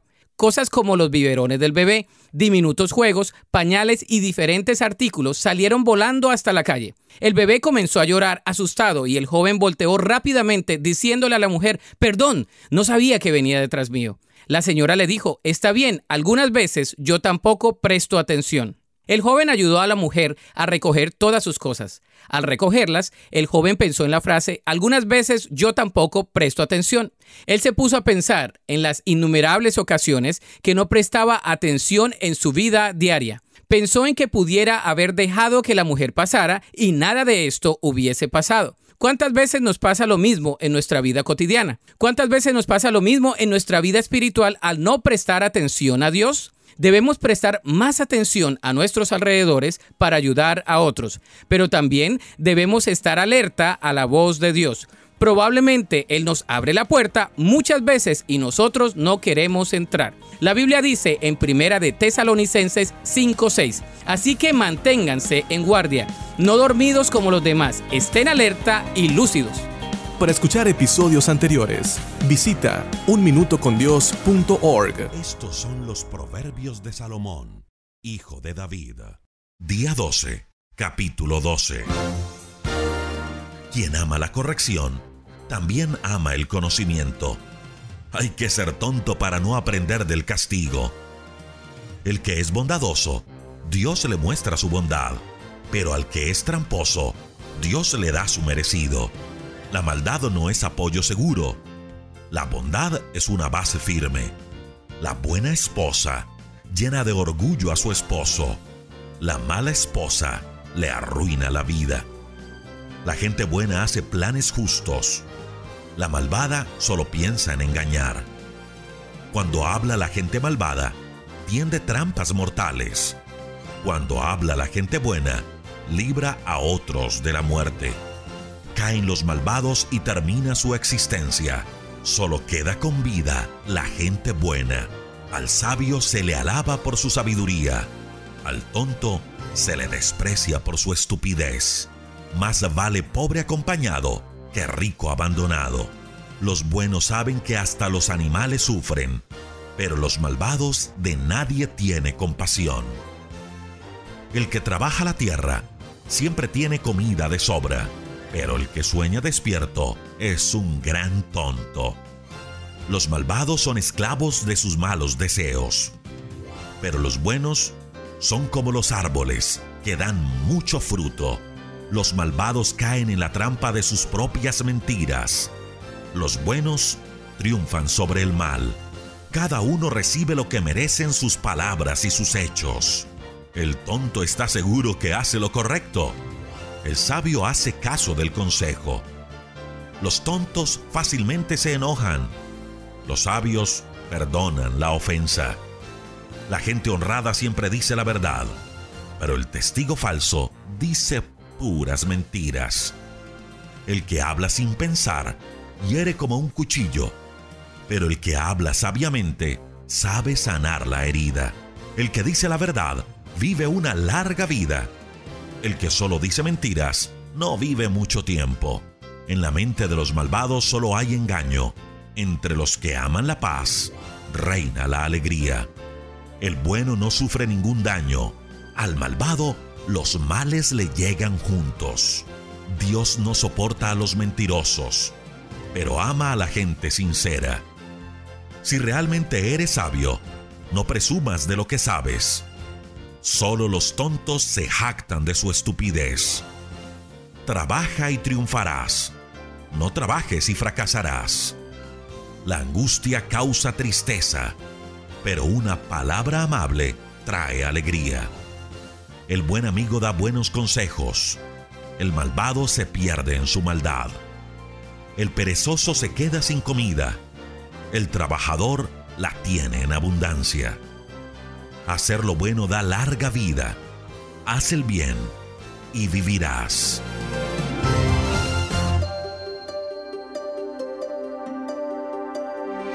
Momentos de la creación. Hola, soy Milton de los Santos. La gente ama a los cerdos o los odia. Hay algunas personas a las que les gustan simplemente como animales y los tienen como mascotas. Otras personas los crían como animales de granja y disfrutan de la carne que producen. ¿Por qué los cerdos tienen tal reputación como animales sucios? Se revuelcan en el barro, aunque esto es para mantenerse frescos, ya que no tienen glándulas sudoríparas. De hecho, he oído hablar de granjeros ingleses que untan a sus cerdos con bloqueador solar de alto factor. Otro factor del que hablaremos con delicadeza es que su materia fecal no es muy sólida y a menudo se mezcla con su barro en condiciones confinadas, lo que hace que el barro y por tanto los cerdos huelan mucho. También son omnívoros, por lo que parte de su dieta puede contener materia animal o incluso materia fecal.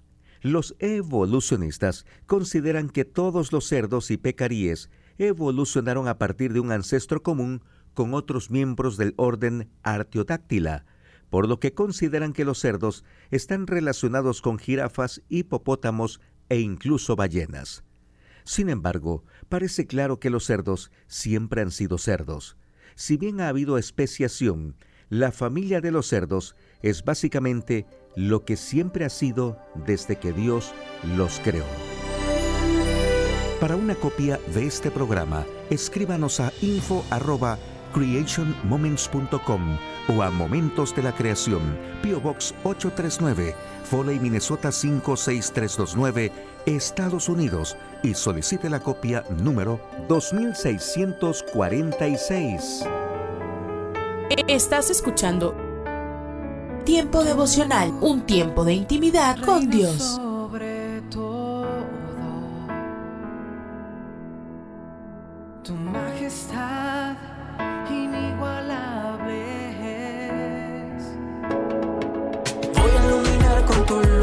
Escucha y comparte. Comparte. Tiempo devocional. En las plataformas Spotify, Google Podcast, Amazon Music y donde quiera que escuches tus podcasts. Para que linterna si estás conmigo. Casa de Oración Santa Fe te invita a sus reuniones. Miércoles 8 pm, domingos 8 am y 11 am. Estamos ubicados. Plaza Santa Fe, Boulevard República de Honduras 104, Interior 9, Hacienda Santa Fe, Tlajomulco de Zúñiga, Jalisco. Casa de Oración Santa Fe, un lugar para adorar. Párate a un lado. Observa el paisaje a tu alrededor. Alza la vista a conceptos eternos. Recuerda que lo esencial es lo invisible a los ojos. Haz una pausa en tu vida. Con Pablo Martini.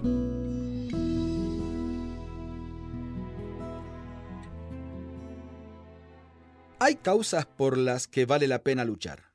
De hecho, grandes líderes de la humanidad han dedicado su fuerza y su tiempo a ellas. Martin Luther King, Mahatma Gandhi, Mandela y otros buscaron hacer eh, justicia, promover la paz y la libertad en un mundo que se les oponía. Pero por otro lado aparecen también algunas causas que creemos perdidas y que nos invitan a abandonar cualquier lucha. Lamentablemente, muchas veces nos equivocamos y creemos perdido lo que todavía puede llegar a ser encontrado. La Biblia cuenta una historia conmovedora. El rey David había hecho un pacto de lealtad con su amigo Jonatán antes de que éste muriese. Tal es así que luego de muchos años pregunta a su siervo si todavía quedaba algún descendiente con vida. Siba, uno de estos servidores, le dice que sí, que Mefiboset había quedado vivo, pero que era lisiado de los pies. Este hombre que había sido nieto de un rey lo había perdido todo. Perdió a su familia y todos los privilegios de un príncipe. Encima de tanta tragedia, había quedado lisiado de sus pies desde los cinco años, cuando huía tras la muerte del rey Saúl. Pero un día recibe la invitación del nuevo rey David. Por el amor que tenía hacia su padre, lo restituye en su derecho de volver al palacio, de sentarse a su mesa todos los días y de vivir como un príncipe otra vez una causa perdida para muchos, pero una causa ganada para el rey David. Y así es Dios con nosotros siempre. Él restituye en nuestras vidas lo que en algún momento, ya sea por nuestras malas decisiones o por nuestras equivocaciones, hemos perdido. Nos enfoca, nos sana heridas del pasado y nos devuelve la dignidad espiritual, moral y física. Usted puede conseguir estas mismas reflexiones como texto de lectura para cada día del año adquiriendo el libro devocional Una pausa en tu vida. Si desea saber más de nuestro ministerio, visite nuestro sitio en internet labibliadice.org. Gracias por escucharnos. Buenos días, ¿cómo están? Espero que todos se encuentren bien y dando gracias a Dios porque podemos en esta mañana abrir su palabra para mirar lo que Dios nos dice y, que pueda ser de ayuda para nuestra vida. Vamos a comenzar orando a nuestro Dios. Padre nuestro, te agradecemos por la misericordia tuya para con nosotros y todo lo que tú nos das y todo lo que tú has hecho y haces y harás por nosotros. Gracias, gracias porque podemos abrir tu palabra, porque deseamos aprender de ella, aprender a conocerte más y más y, y poder andar de acuerdo a tu voluntad. Queremos que en este momento nos estés guiando con tu espíritu y hablando para que tu palabra pueda ser para bendición. En el nombre del Señor Jesús te lo rogamos y te damos gracias por todo. Amén. Quiero que continuemos mirando la enseñanza del Señor en esta parábola, como estamos mirando la parábola de la gran cena, San Lucas capítulo 14, y miramos allí como lo leíamos desde el versículo 15 hasta el 24. Y hoy quiero que miremos lo que cada uno de nosotros siempre nos gusta hacer. ¿ah? Si tenemos siempre una excusa preparada para presentar ante cualquier situación. Y aquí los tenemos a estos. Y miramos versículos 18 al 20 dice, y todos a una comenzaron a excusarse. El primero dijo, he comprado una hacienda y necesito ir a verla, te ruego que me excuses. Otro dijo, he comprado cinco yuntas de bueyes y voy a probarlos, te ruego que me excuses. Y otro dijo, acabo de casarme y por tanto no puedo ir todos tenían preparado la excusa. Y si nosotros prestamos atención, lo que impedía a los invitados a aceptar la invitación que se les hacía no eran cosas malas, sino ocupaciones totalmente legítimas. El trabajo, los negocios, la vida familiar, Sí, tenían todas aquellas excusas, ellos estaban haciendo aquello. Además, presentaron sus excusas con, con cortesía. Y, aquellos siervos volvieron y dijeron al, hombre que preparaba aquella gran fiesta, eh, todo esto que le estaban diciendo estos invitados, entonces dice que él se enojó, el padre de familia. Se enojó porque él había preparado todo y les dijo, vengan que ya todo está preparado. Ahora había todas aquellas excusas que presentaron eh, estos hombres. Y los fariseos a quienes Jesús hablaba eran personas muy religiosas y a veces lo trataban con cierto respeto.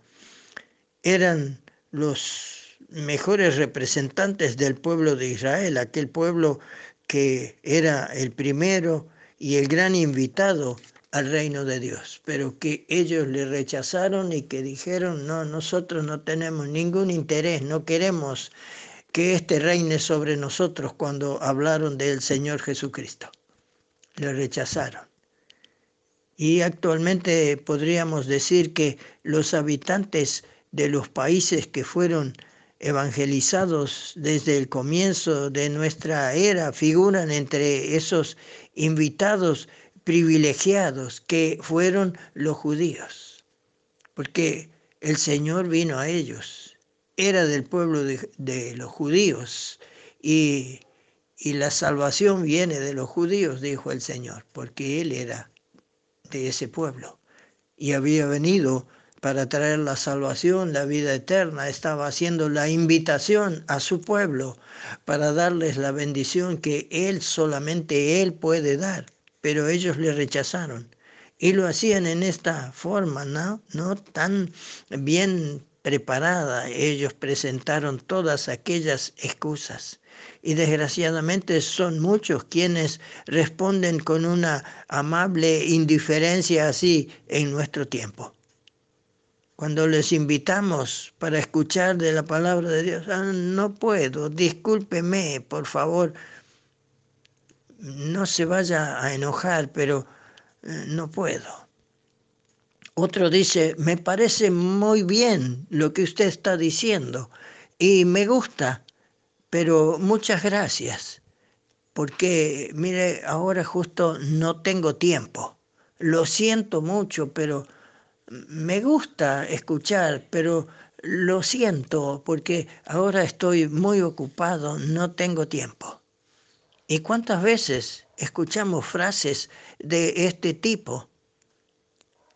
Personas que por años, a veces hay quienes tienen su cónyuge que conoce al Señor y que le hace la invitación y tantas veces, y siempre hay la excusa preparada para rechazar y dejar de lado, aplazarlo, dejarlo para más adelante. Tal vez eh, me gusta, pero tal vez cuando ya sea viejo, entonces voy a pensar en eso. Pero ahora, claro, ahora tengo mis ocupaciones y, y muchas cosas que me gustan y que tal vez tendría que dejarlas si, si siguiera esto, este ritmo de vida, esta enseñanza de la palabra de Dios, si llegara a conocer a Dios de veras, bueno, tal vez tendría que dejar muchas de mis costumbres. Hay muchas, muchas excusas, ¿no?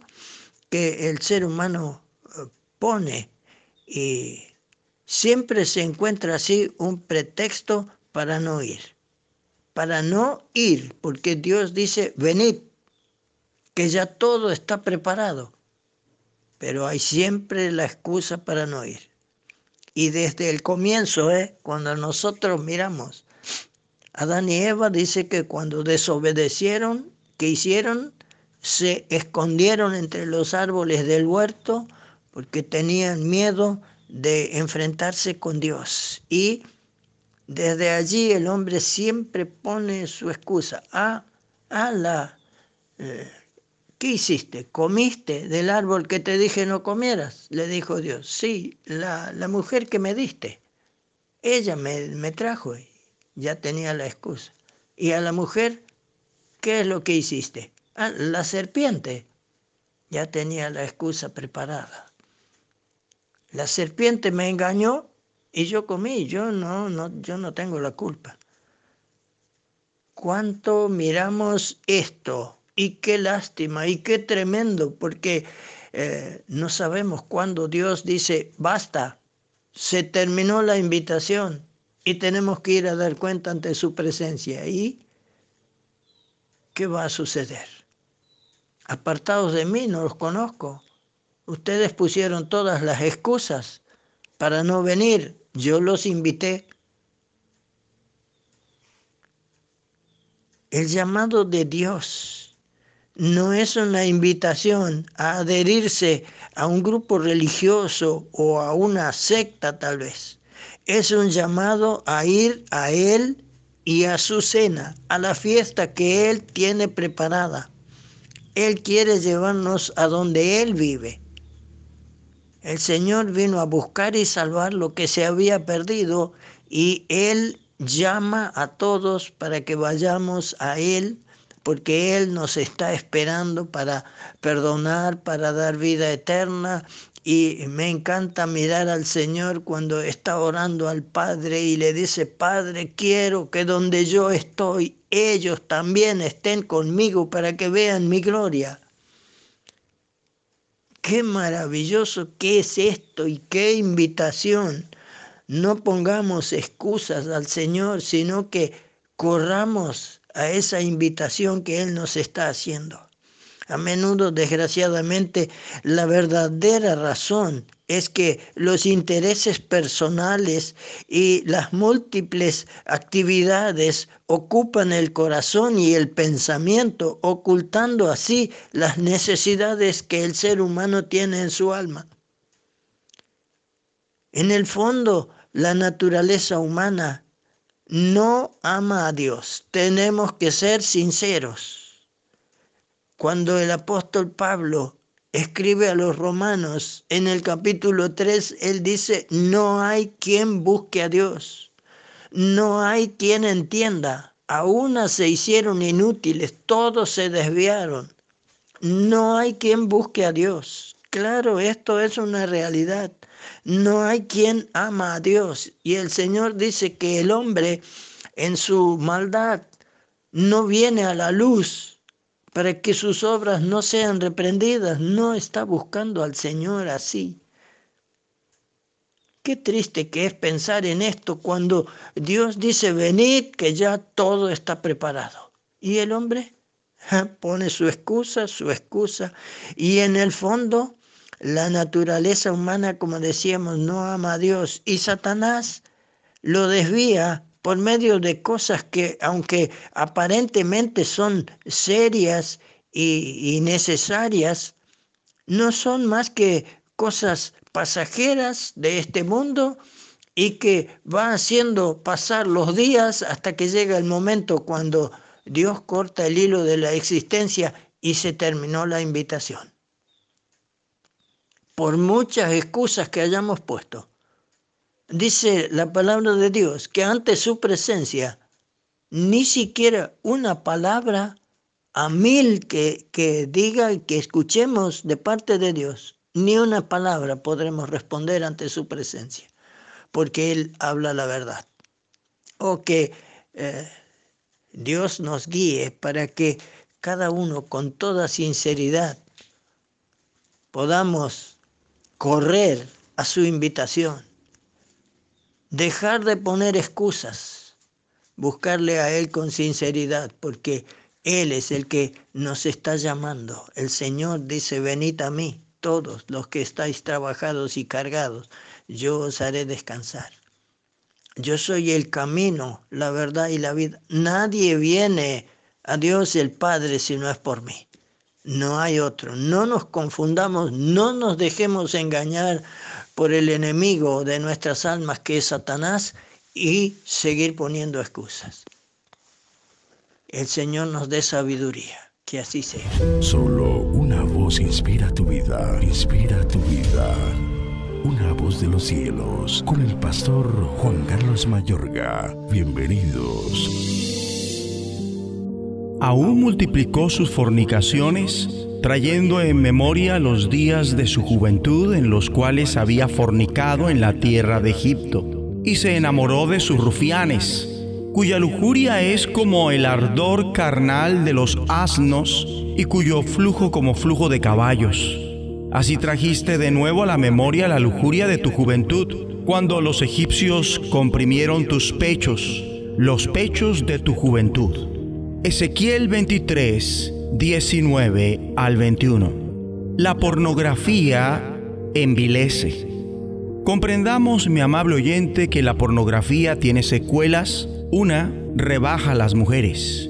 Ella muestra cómo las mujeres son seducidas, desnudadas y tratadas como animales. Dios ve eso. Con razón habla a través de Ezequiel de aquellos que en sus impulsos sexuales se parecen a los asnos y los caballos. Y esta observación sigue vigente. Entonces, la pornografía conforma un repugnante ataque contra la dignidad de la mujer. Y lo que es peor es que hay mujeres que así lo quieren, que aman esto. Ahora bien, por cuanto Cristo Jesús elevó el papel y la dignidad de las mujeres, los cristianos genuinos desaprobamos con vehemencia cuando se atenta contra su dignidad en los materiales pornográficos.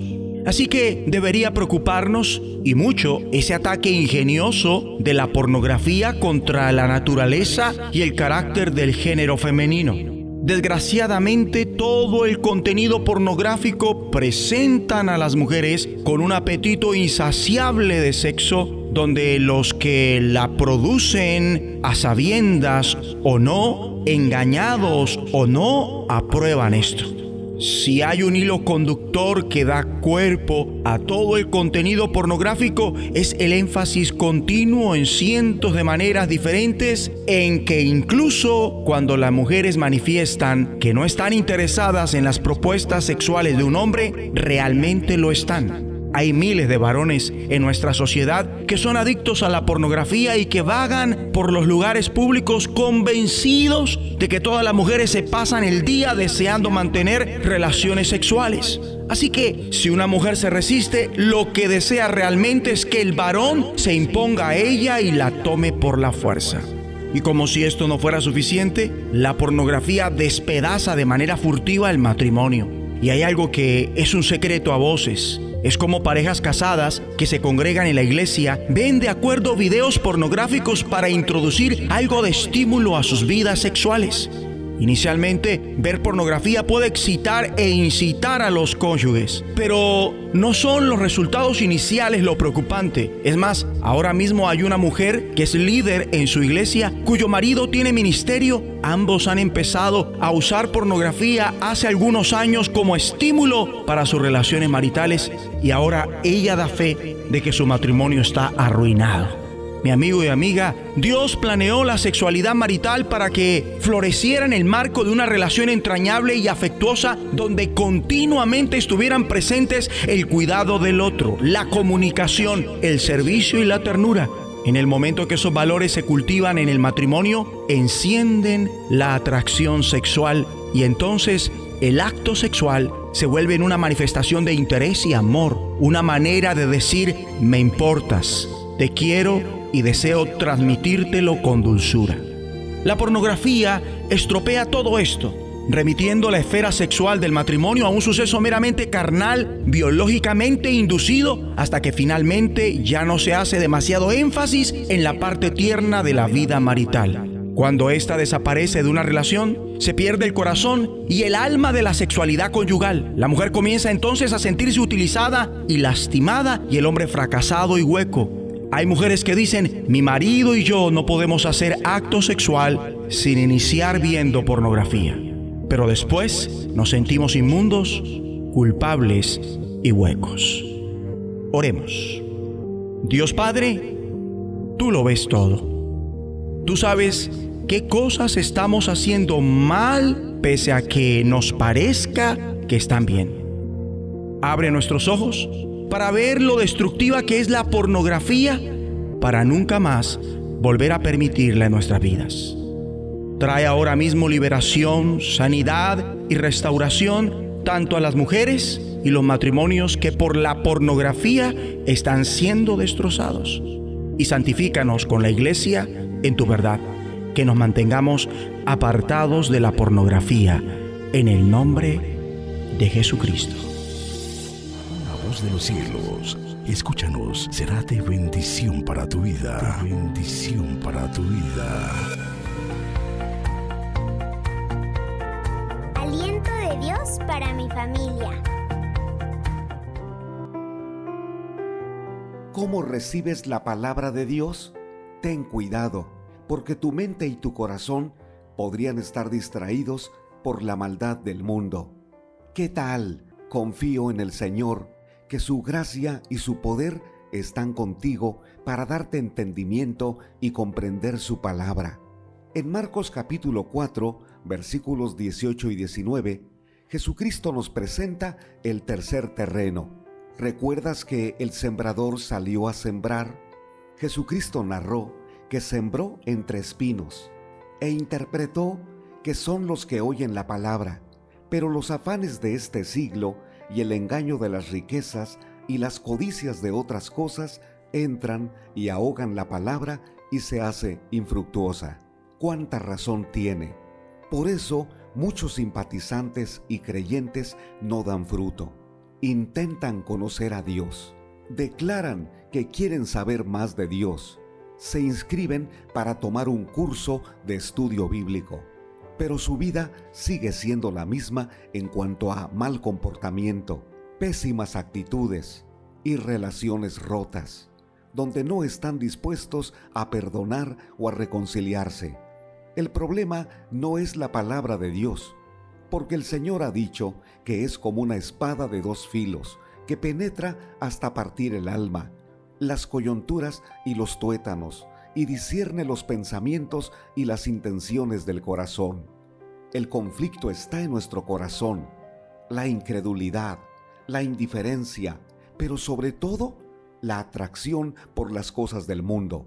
Jesucristo mencionó que el engaño de las riquezas, los afanes de este siglo y las codicias ahogan la palabra. Esos son los espinos que rodean a una buena planta, no permiten que dé fruto es importante que examines cómo está tu vida, especialmente si eres dominado por algunas de las tentaciones que tenemos en este mundo. El fenómeno mundial de la ideología de género ha levantado barreras y se ha convertido en un estorbo para que un hombre y una mujer se den cuenta que fueron creados a la imagen de Dios, que el matrimonio entre dos sexos diferentes es el plan y es su voluntad perfecta, que la vida tiene valor, especialmente la de los pequeños cuando están en el vientre de su madre. Ya existen, ya cuentan, deberían ser especiales para la próxima madre y el próximo padre, pero también para la sociedad. Si permitimos que este mundo nos moldee y nos guíe, la palabra del Señor no hará lo suyo viviremos de acuerdo a los criterios de aquellos que van dirigiendo al mundo, con su egoísmo, su necedad, su soberbia, su codicia material y en muchos casos su hipocresía religiosa, porque dicen conocer a Dios o pertenecer a una religión, pero con su perversión lo niegan. Revisa cómo está tu mente, cómo es tu corazón ¿Eres sensible para escuchar la palabra del Señor? Porque si te dejas dominar por el mundo y caes en sus trampas, la palabra del Señor quedará en la superficie. No tendrás una transformación como un discípulo de Jesucristo. Dile al Señor que te dé entendimiento y discernimiento para rechazar todo aquello que el mundo te ofrece. Debes decir no es tiempo de tomar una decisión. Demuestra de qué lado estás. ¿Del lado de la justicia, la integridad y la honestidad? Es porque la palabra del Señor te está transformando. ¿O del lado de una vida sin escrúpulos, sin integridad y con maldad? Estás del lado de un mundo engañoso. Oro a Dios que te dé la capacidad de tomar buenas decisiones de confesar tus pecados, de creer en el Evangelio de Jesucristo, de vivir para Él. Es tiempo de pedir perdón. Aún hay esperanza. Ánimo. Soy Constantino Paras de Valdés Que tengas un gran día. Te invitamos a compartir este devocional. Cada mañana al despertar,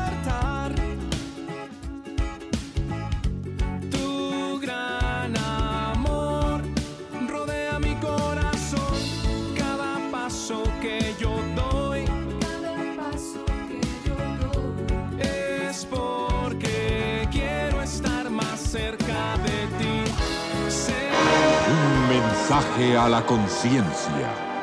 Un momento de reflexión en la vida diaria. Escúchelo hoy en la voz de Carlos Rey. El más conspicuo de todos los caracteres argentinos originales, el más extraordinario, es el rastreador, afirma Domingo Faustino Sarmiento en su obra clásica titulada Facundo, Civilización y Barbarie. El rastreador de profesión es un personaje grave cuyas aseveraciones hacen fe en los tribunales inferiores. La conciencia del saber que posee le da cierta dignidad reservada y misteriosa. Un robo se ha ejecutado durante la noche. No bien se nota, corren a buscar una pisada del ladrón y encontrada se cubre con algo para que el viento no la disipe. Se llama enseguida al rastreador, que ve el rastro y lo sigue sin mirar sino de tarde en tarde el suelo, como si sus ojos vieran de relieve esta pisada que para otro es imperceptible. Sigue el curso de las calles, atraviesa los huertos, entra en una casa y señalando a un hombre que encuentra dice fríamente, este es. El delito está probado y raro es el delincuente que resiste a esta acusación. Para él, más que para el juez, la declaración del rastreador es la evidencia misma. Negarla sería ridículo, absurdo. Se somete pues a este testigo que considera como el dedo de Dios que lo señala. En 1830, un reo condenado a muerte se había escapado de la cárcel. Calíbar, un experto rastreador a quien yo mismo he conocido, fue encargado de buscarlo. El infeliz, previendo que sería rastreado, había tomado todas las precauciones. Aprovechaba todos los accidentes del suelo para no dejar huellas. Cuadras enteras había marchado pisando con la punta del pie. Se trepaba enseguida a las murallas bajas, cruzaba un sitio y volvía para atrás.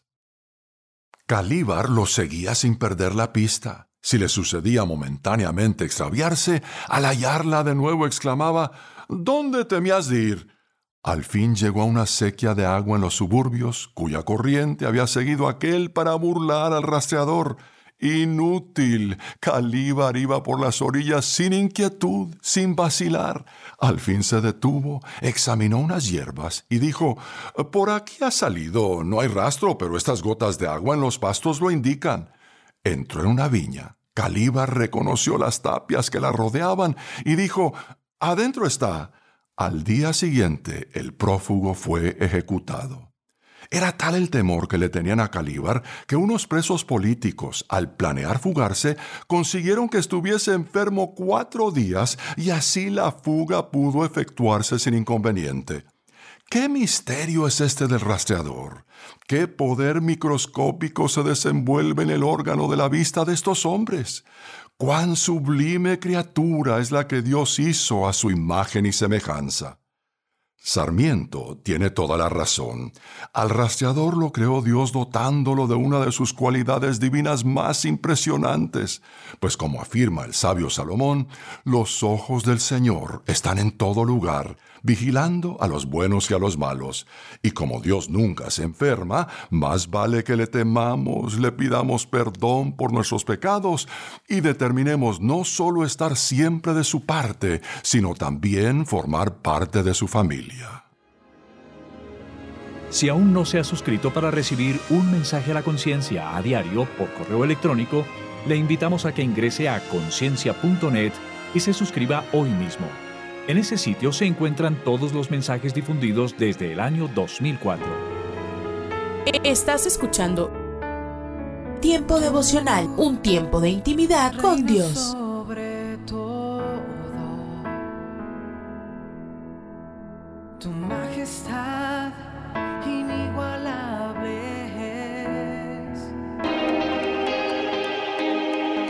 es. Escucha y comparte. Comparte. Es un día Tiempo devocional. en las plataformas Spotify, Google Podcast, Amazon Music y donde quiera que escuches tus podcasts.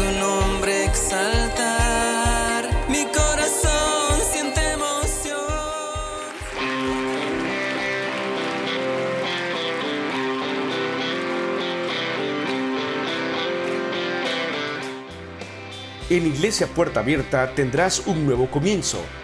Ven con toda tu familia, todos los domingos a partir de las 5 de la tarde. Iglesia Puerta Abierta, nuevos comienzos.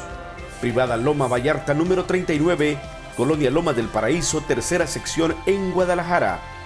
Para más información búscanos en Instagram o en Facebook como Puerta Abierta NC.